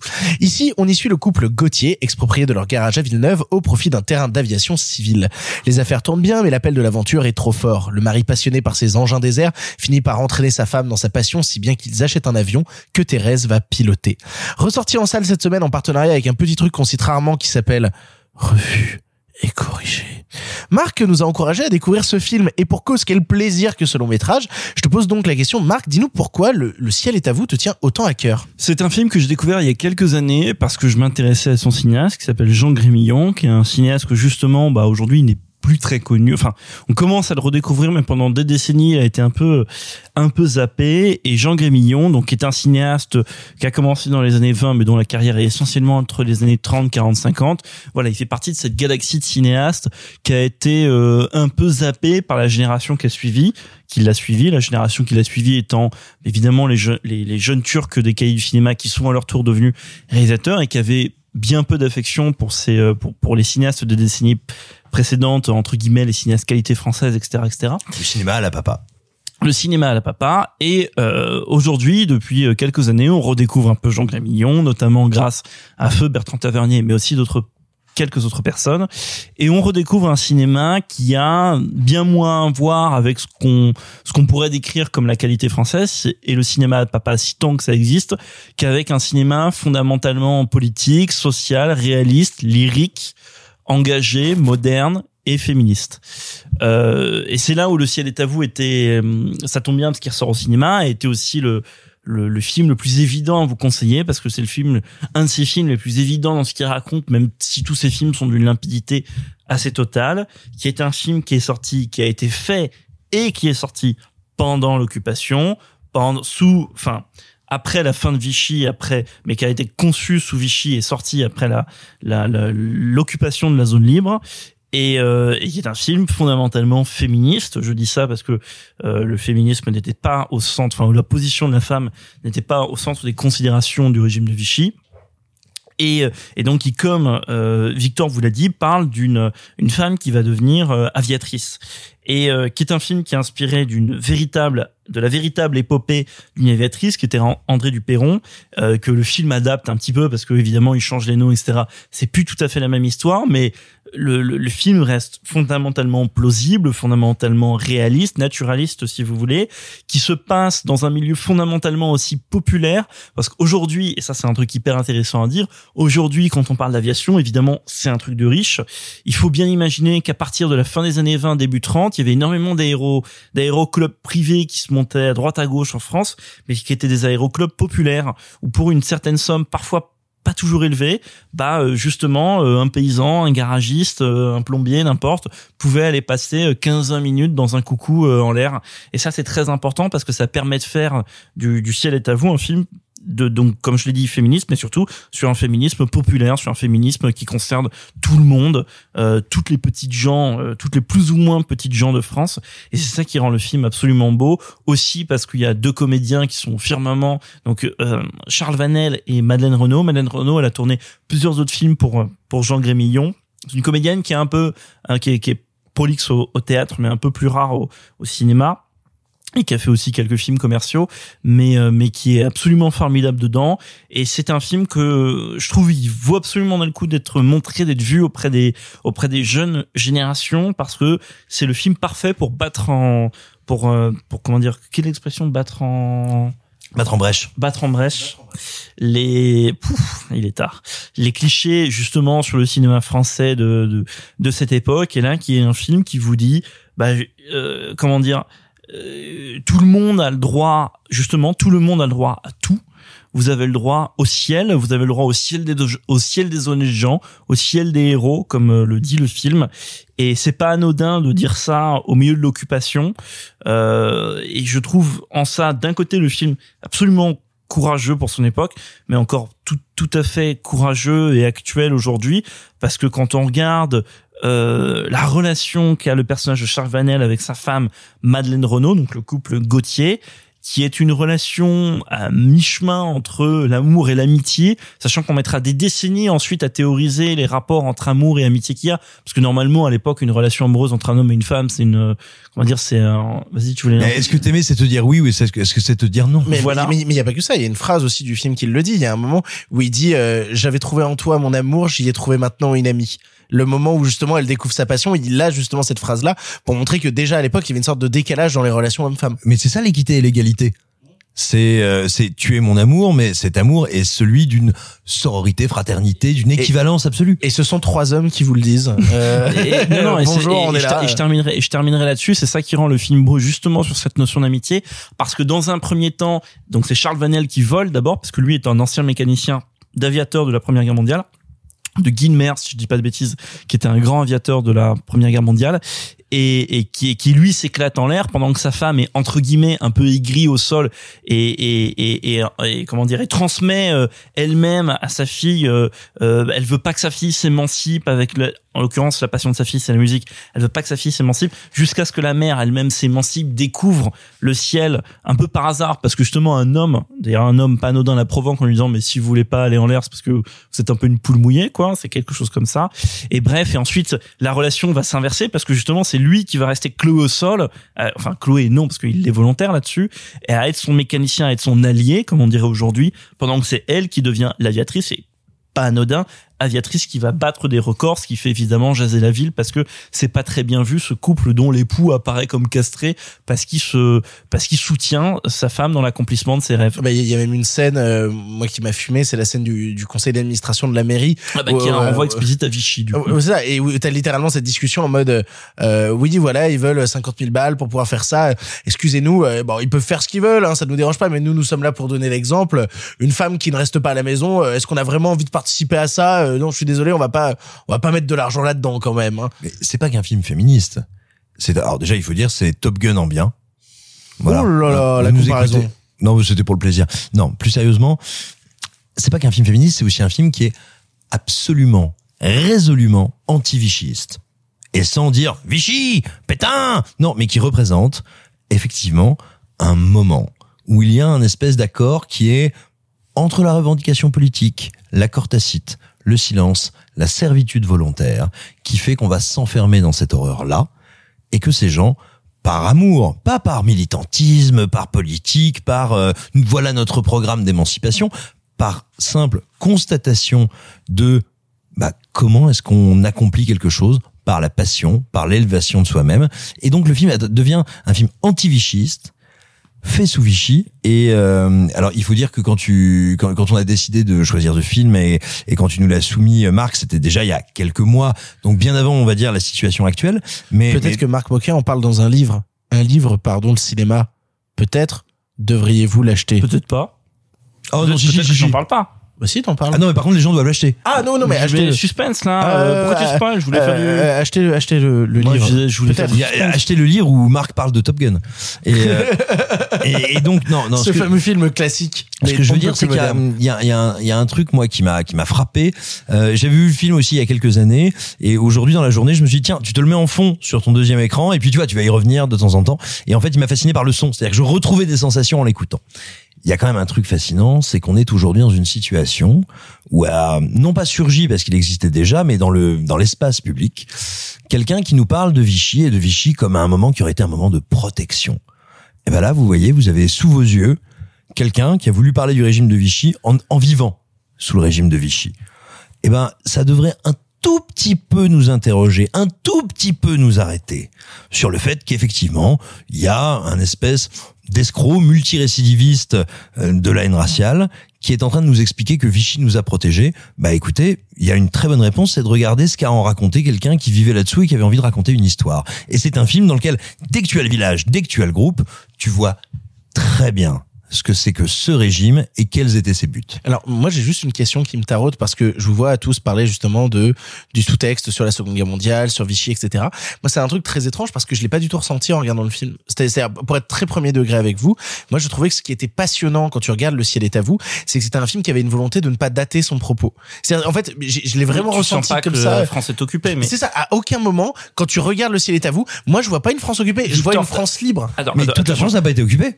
déjà première toute la France n'a pas été occupée. Et deuxièmement dans tous les films qui étaient faits et notamment ceux dans la partie nord la partie occupée tu vois jamais les Allemands de toute façon dans, dans tous les films qui ont été faits Oui, oui, tu vois oui, jamais les que Allemands tu, tu vois, c'est ces questions-là, comme quand on parlait des Mais films, tu- tu l'as dit des, toi-même. des- des films sous Covid avec la présence de masques ou quoi, et qui désirent ne pas dater, donc ne pas mettre de masque ou Mais quoi. parce que c'est- quand je regarde Le ciel est à vous, moi personnellement, j'ai la sensation d'un film qui a envie d'être une libération, qui a envie d'être Non. un truc qui est Oui, hors une du libération temps. de quoi non alors oui, Mais non une mais libération de quoi et, et comment ça se fait qu'à un moment cette foule, tu te demandes si elle va pas lyncher Mais en tout cas, une libération Ouais. de l'époque, Non, mais c'est ça oui, que j'entends. oui, oui, mais l'époque c'est laquelle? Oui alors de un, de un oui et non de deux Victor t'as dit toi-même que pendant la scène du, conseil municipal t'as quand même ressenti qu'il y a un truc politique qui se joue là qui dépasse la petite commune Oui, mais je l'ai senti comme vecteur d'une époque, pas vecteur d'une situation de l'instant, tu Et vois. c'est ça, et de deux- l'époque. et de deux Victor la condition Non, sous parle la- d'une mentalité, de, de deux, de la Victor. mentalité euh, de mes grands-parents, tu la vois. condition sous laquelle ce film peut être fait à l'époque, c'est justement parce qu'il ne parle pas explicitement. Il parle de Vichy, mais il n'en parle pas explicitement. C'est Oui, pas évidemment. dialogue. C'est de la- l'allégorie. c'est- C'est la condition sine qua non. Je te donne un autre exemple qui n'a rien à voir, mais très courte parenthèse.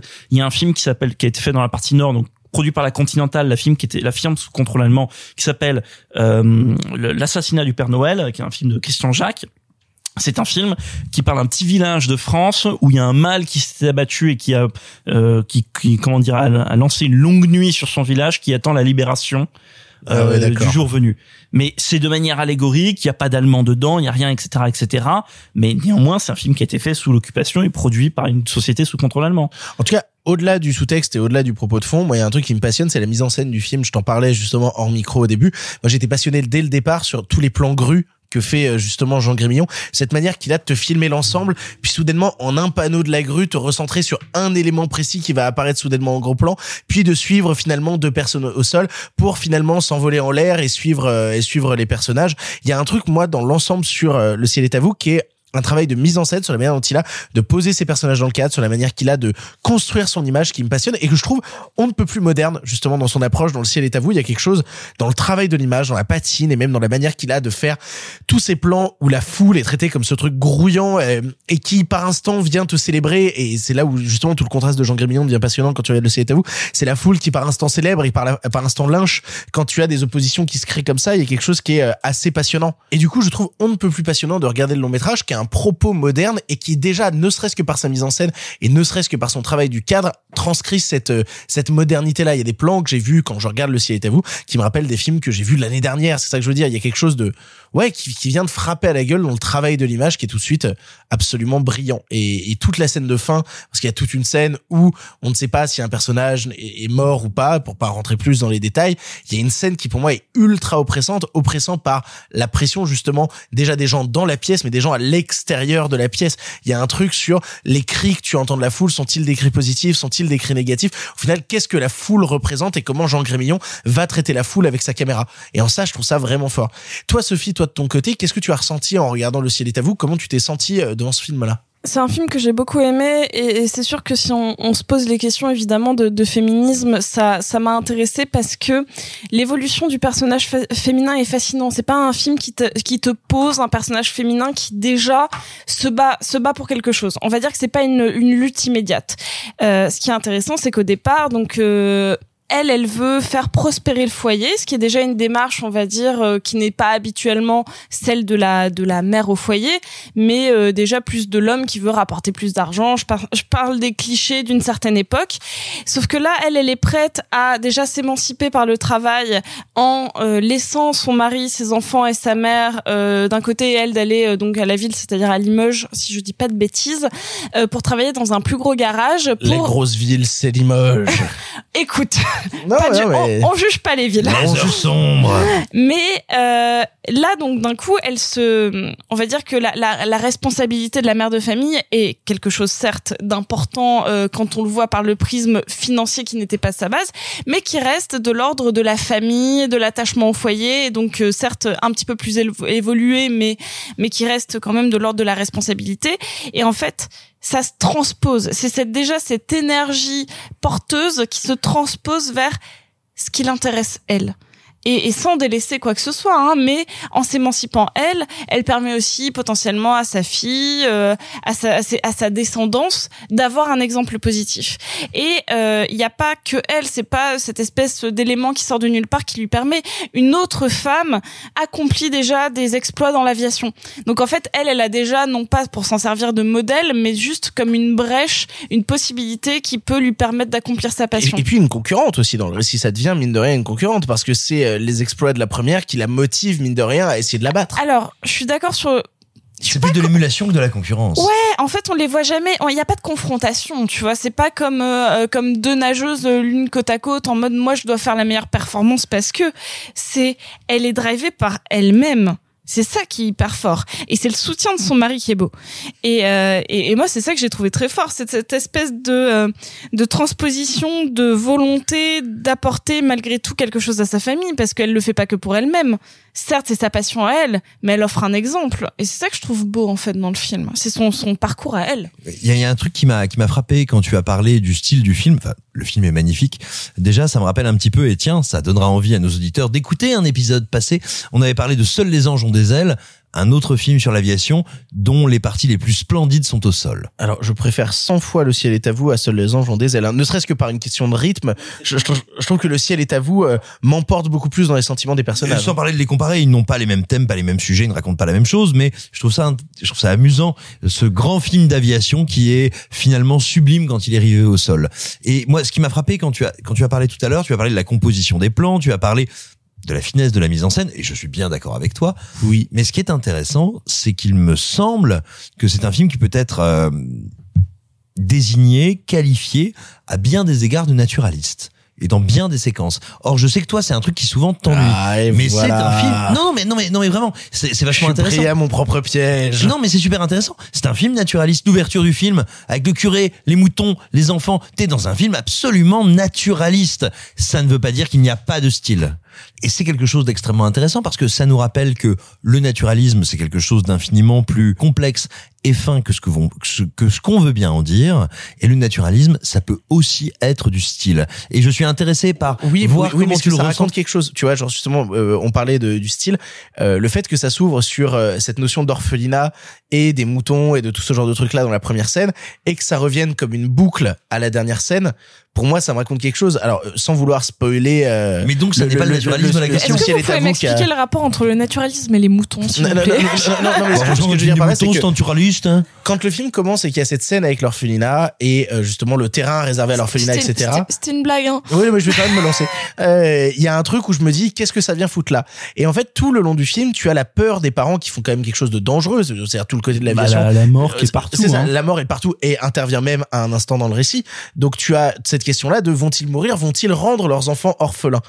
Et quand revient cette scène finale où il y a une fête, il y a une célébration et finalement les enfants de l'orphelinat s'en vont, c'est la mort qui s'en va. C'est euh, comment justement avec une scène où on te posait justement cet orphelinat en disant bah voilà, il y a un orphelinat et tu fais d'accord, je comprends pas trop. Quand elle revient à la fin, moi j'ai trouvé ça plutôt malin parce que ça te construisait tout ce parallèle de ils ont, on, te montrait la mort au début du récit qui s'installait parce que l'arrivée de cet aérodrome, c'était l'arrivée possible de la mort et donc des enfants à l'orphelinat. Et quand les enfants de l'orphelinat s'en vont à la fin, c'est t'inquiète pas, sois rassuré, la mort est loin maintenant, il ne reste que la joie. Et quand on parlait tout à l'heure de Vichy et de la représentation de Vichy, quelle meilleure manière allégorique de le faire que de représenter le curé, les orphelins, les moutons, l'ordre, le malheur.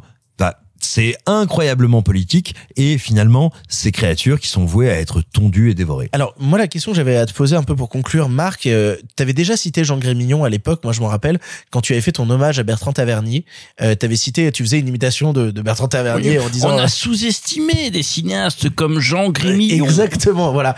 Et donc du coup la question que je voulais te poser c'était, à part Le ciel est à vous, est-ce qu'il y a d'autres longs métrages de Jean Grémillon que tu pourrais nous recommander et qui euh, seraient... Jurassic Park. le fameux Jurassic World.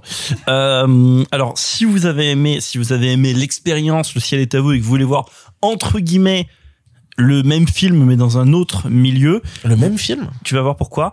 Vous allez voir l'amour d'une femme. Je dis pourquoi le même film? Parce qu'en fait l'amour d'une femme ça parle d'une femme médecin qui est interprétée par Micheline Prel qui euh, bah, devient médecin sur l'île d'Ouessant et évidemment bah, devient femme médecin dans une île de bonhomme avec des pêcheurs où on veut pas trop d'elle euh, et donc c'est un film aussi immensément féministe. Elle est confrontée un peu aux mêmes difficultés sauf que là c'est pas tout, tout pas tout à fait pareil. Elle est pas en couple elle est célibataire et elle tombe amoureuse d'un homme qui lui n'est pas tout à fait à l'aise avec sa condition professionnelle et avec les obligations qu'elle a donc là c'est un peu l'un enfin c'est à la fois la même chose et en même temps l'inverse que le ciel est à vous Jean Grémillon a, a traité exclusivement dans son cinéma les rapports hommes-femmes ou est-ce qu'il s'est euh, éloigné de registres stylistiques? Non, il, euh, il a beaucoup fait. Il y a quelques films où il a filmé des où, où, où ils sont où ils sont un peu moins occupés. Mais donc parmi ceux que vous pouvez le voir, il y a Remords qui est un superbe film avec Jean Gabin. Et mais tu vois, par exemple, tu prends un film comme Gueule d'amour avec Jean Gabin, qui est l'histoire d'un légionnaire qui s'appelle Gueule d'amour, dont toutes les femmes tombent amoureuses jusqu'à ce que lui-même tombe amoureux de la femme de trop. Bah, Jean Gabin, c'est un film où au début ça commence tu dis ah là là les femmes toutes des salopes. Et en fait, euh, le film opère, un revirement scénaristique et thématique qui t'en fait un peu le premier film proto menard trash ou proto masculinité euh, toxique avec le personnage de Jean Gabin.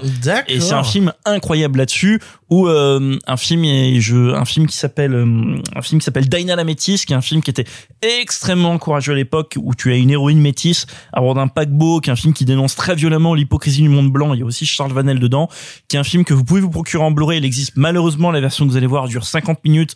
Elle a été très largement amputée donc le film est à moitié incompréhensible dans certains euh, passages mais ça reste un, un film absolument passionnant. Bref oui Jean Grémillon n'a pas que exclusivement mais quand même beaucoup traité de la complexité du rapport homme-femme euh, et aussi aussi souvent avec euh, des rapports de classe. Mais il y a quelque chose d'assez passionnant dans ce pan du cinéma qui à un moment a été voué aux gémonies, voué aux gémonies par les jeunes turcs, par la nouvelle vague, au prétexte du cinéma euh, trop fabriqué, du cinéma à la papa, du cinéma à la machin, et on a jeté aux orties un cinéma qui était féministe, intelligent, qui questionnait. Et je- moi, je trouve que c'est une question qu'on traite peu, mais qui est absolument Mais, passionnante. mais, mais c'est surtout, et je vais enfoncer le clou euh, sur un cliché que j'aime pas trop de la nouvelle vague, mais qui est, qui est malheureusement euh, aussi une réalité, qui est qu'il y a beaucoup de ces films-là, donc des films de Jean Grémillon, de Julien Duvivier ou d'autres, qui sont des films qui filment euh, bah, euh, les invisibles, quoi, qui filment les, les gens littéralement.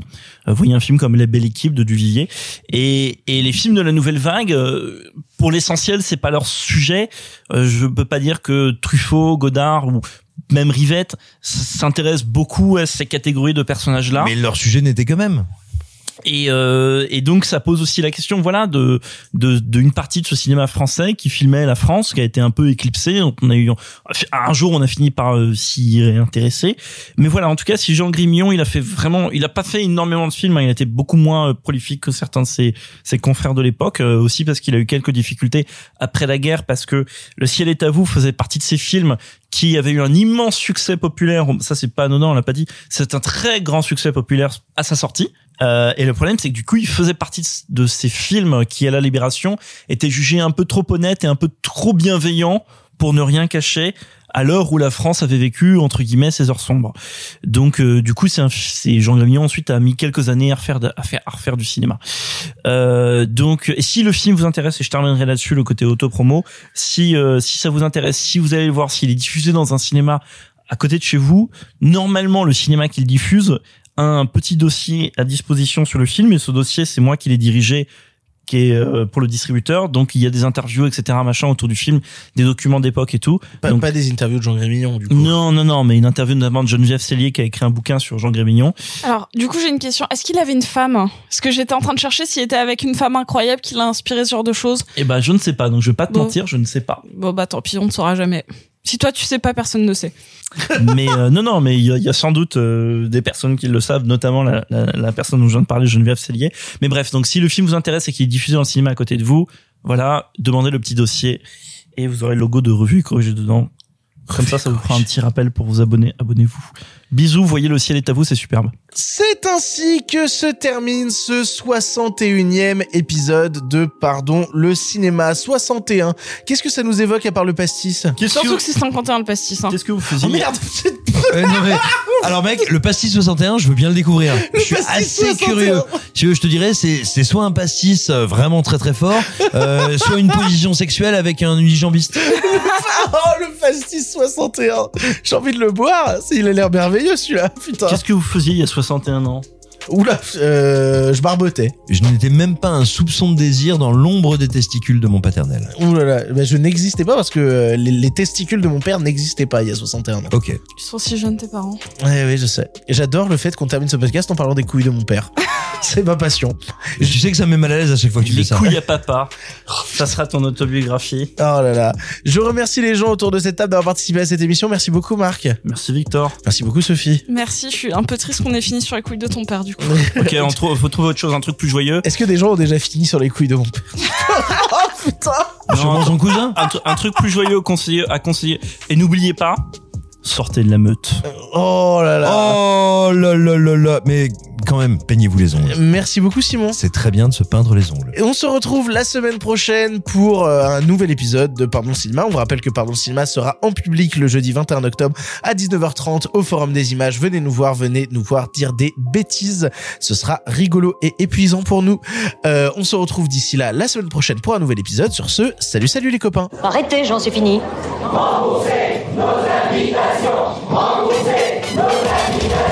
Qu'allons-nous faire par Osiris Essayons de nous voir la semaine prochaine pour déjeuner, et puis vous me montrerez votre clocher. Le cinéma fait de toi un bon gamin Et que c'est quoi? Maintenant c'est fini, va falloir rentrer. Je vais aller me faire une toile. Ok, amusez-vous bien tous les deux. Bon, ça j'y compte. Bonne soirée. Merci.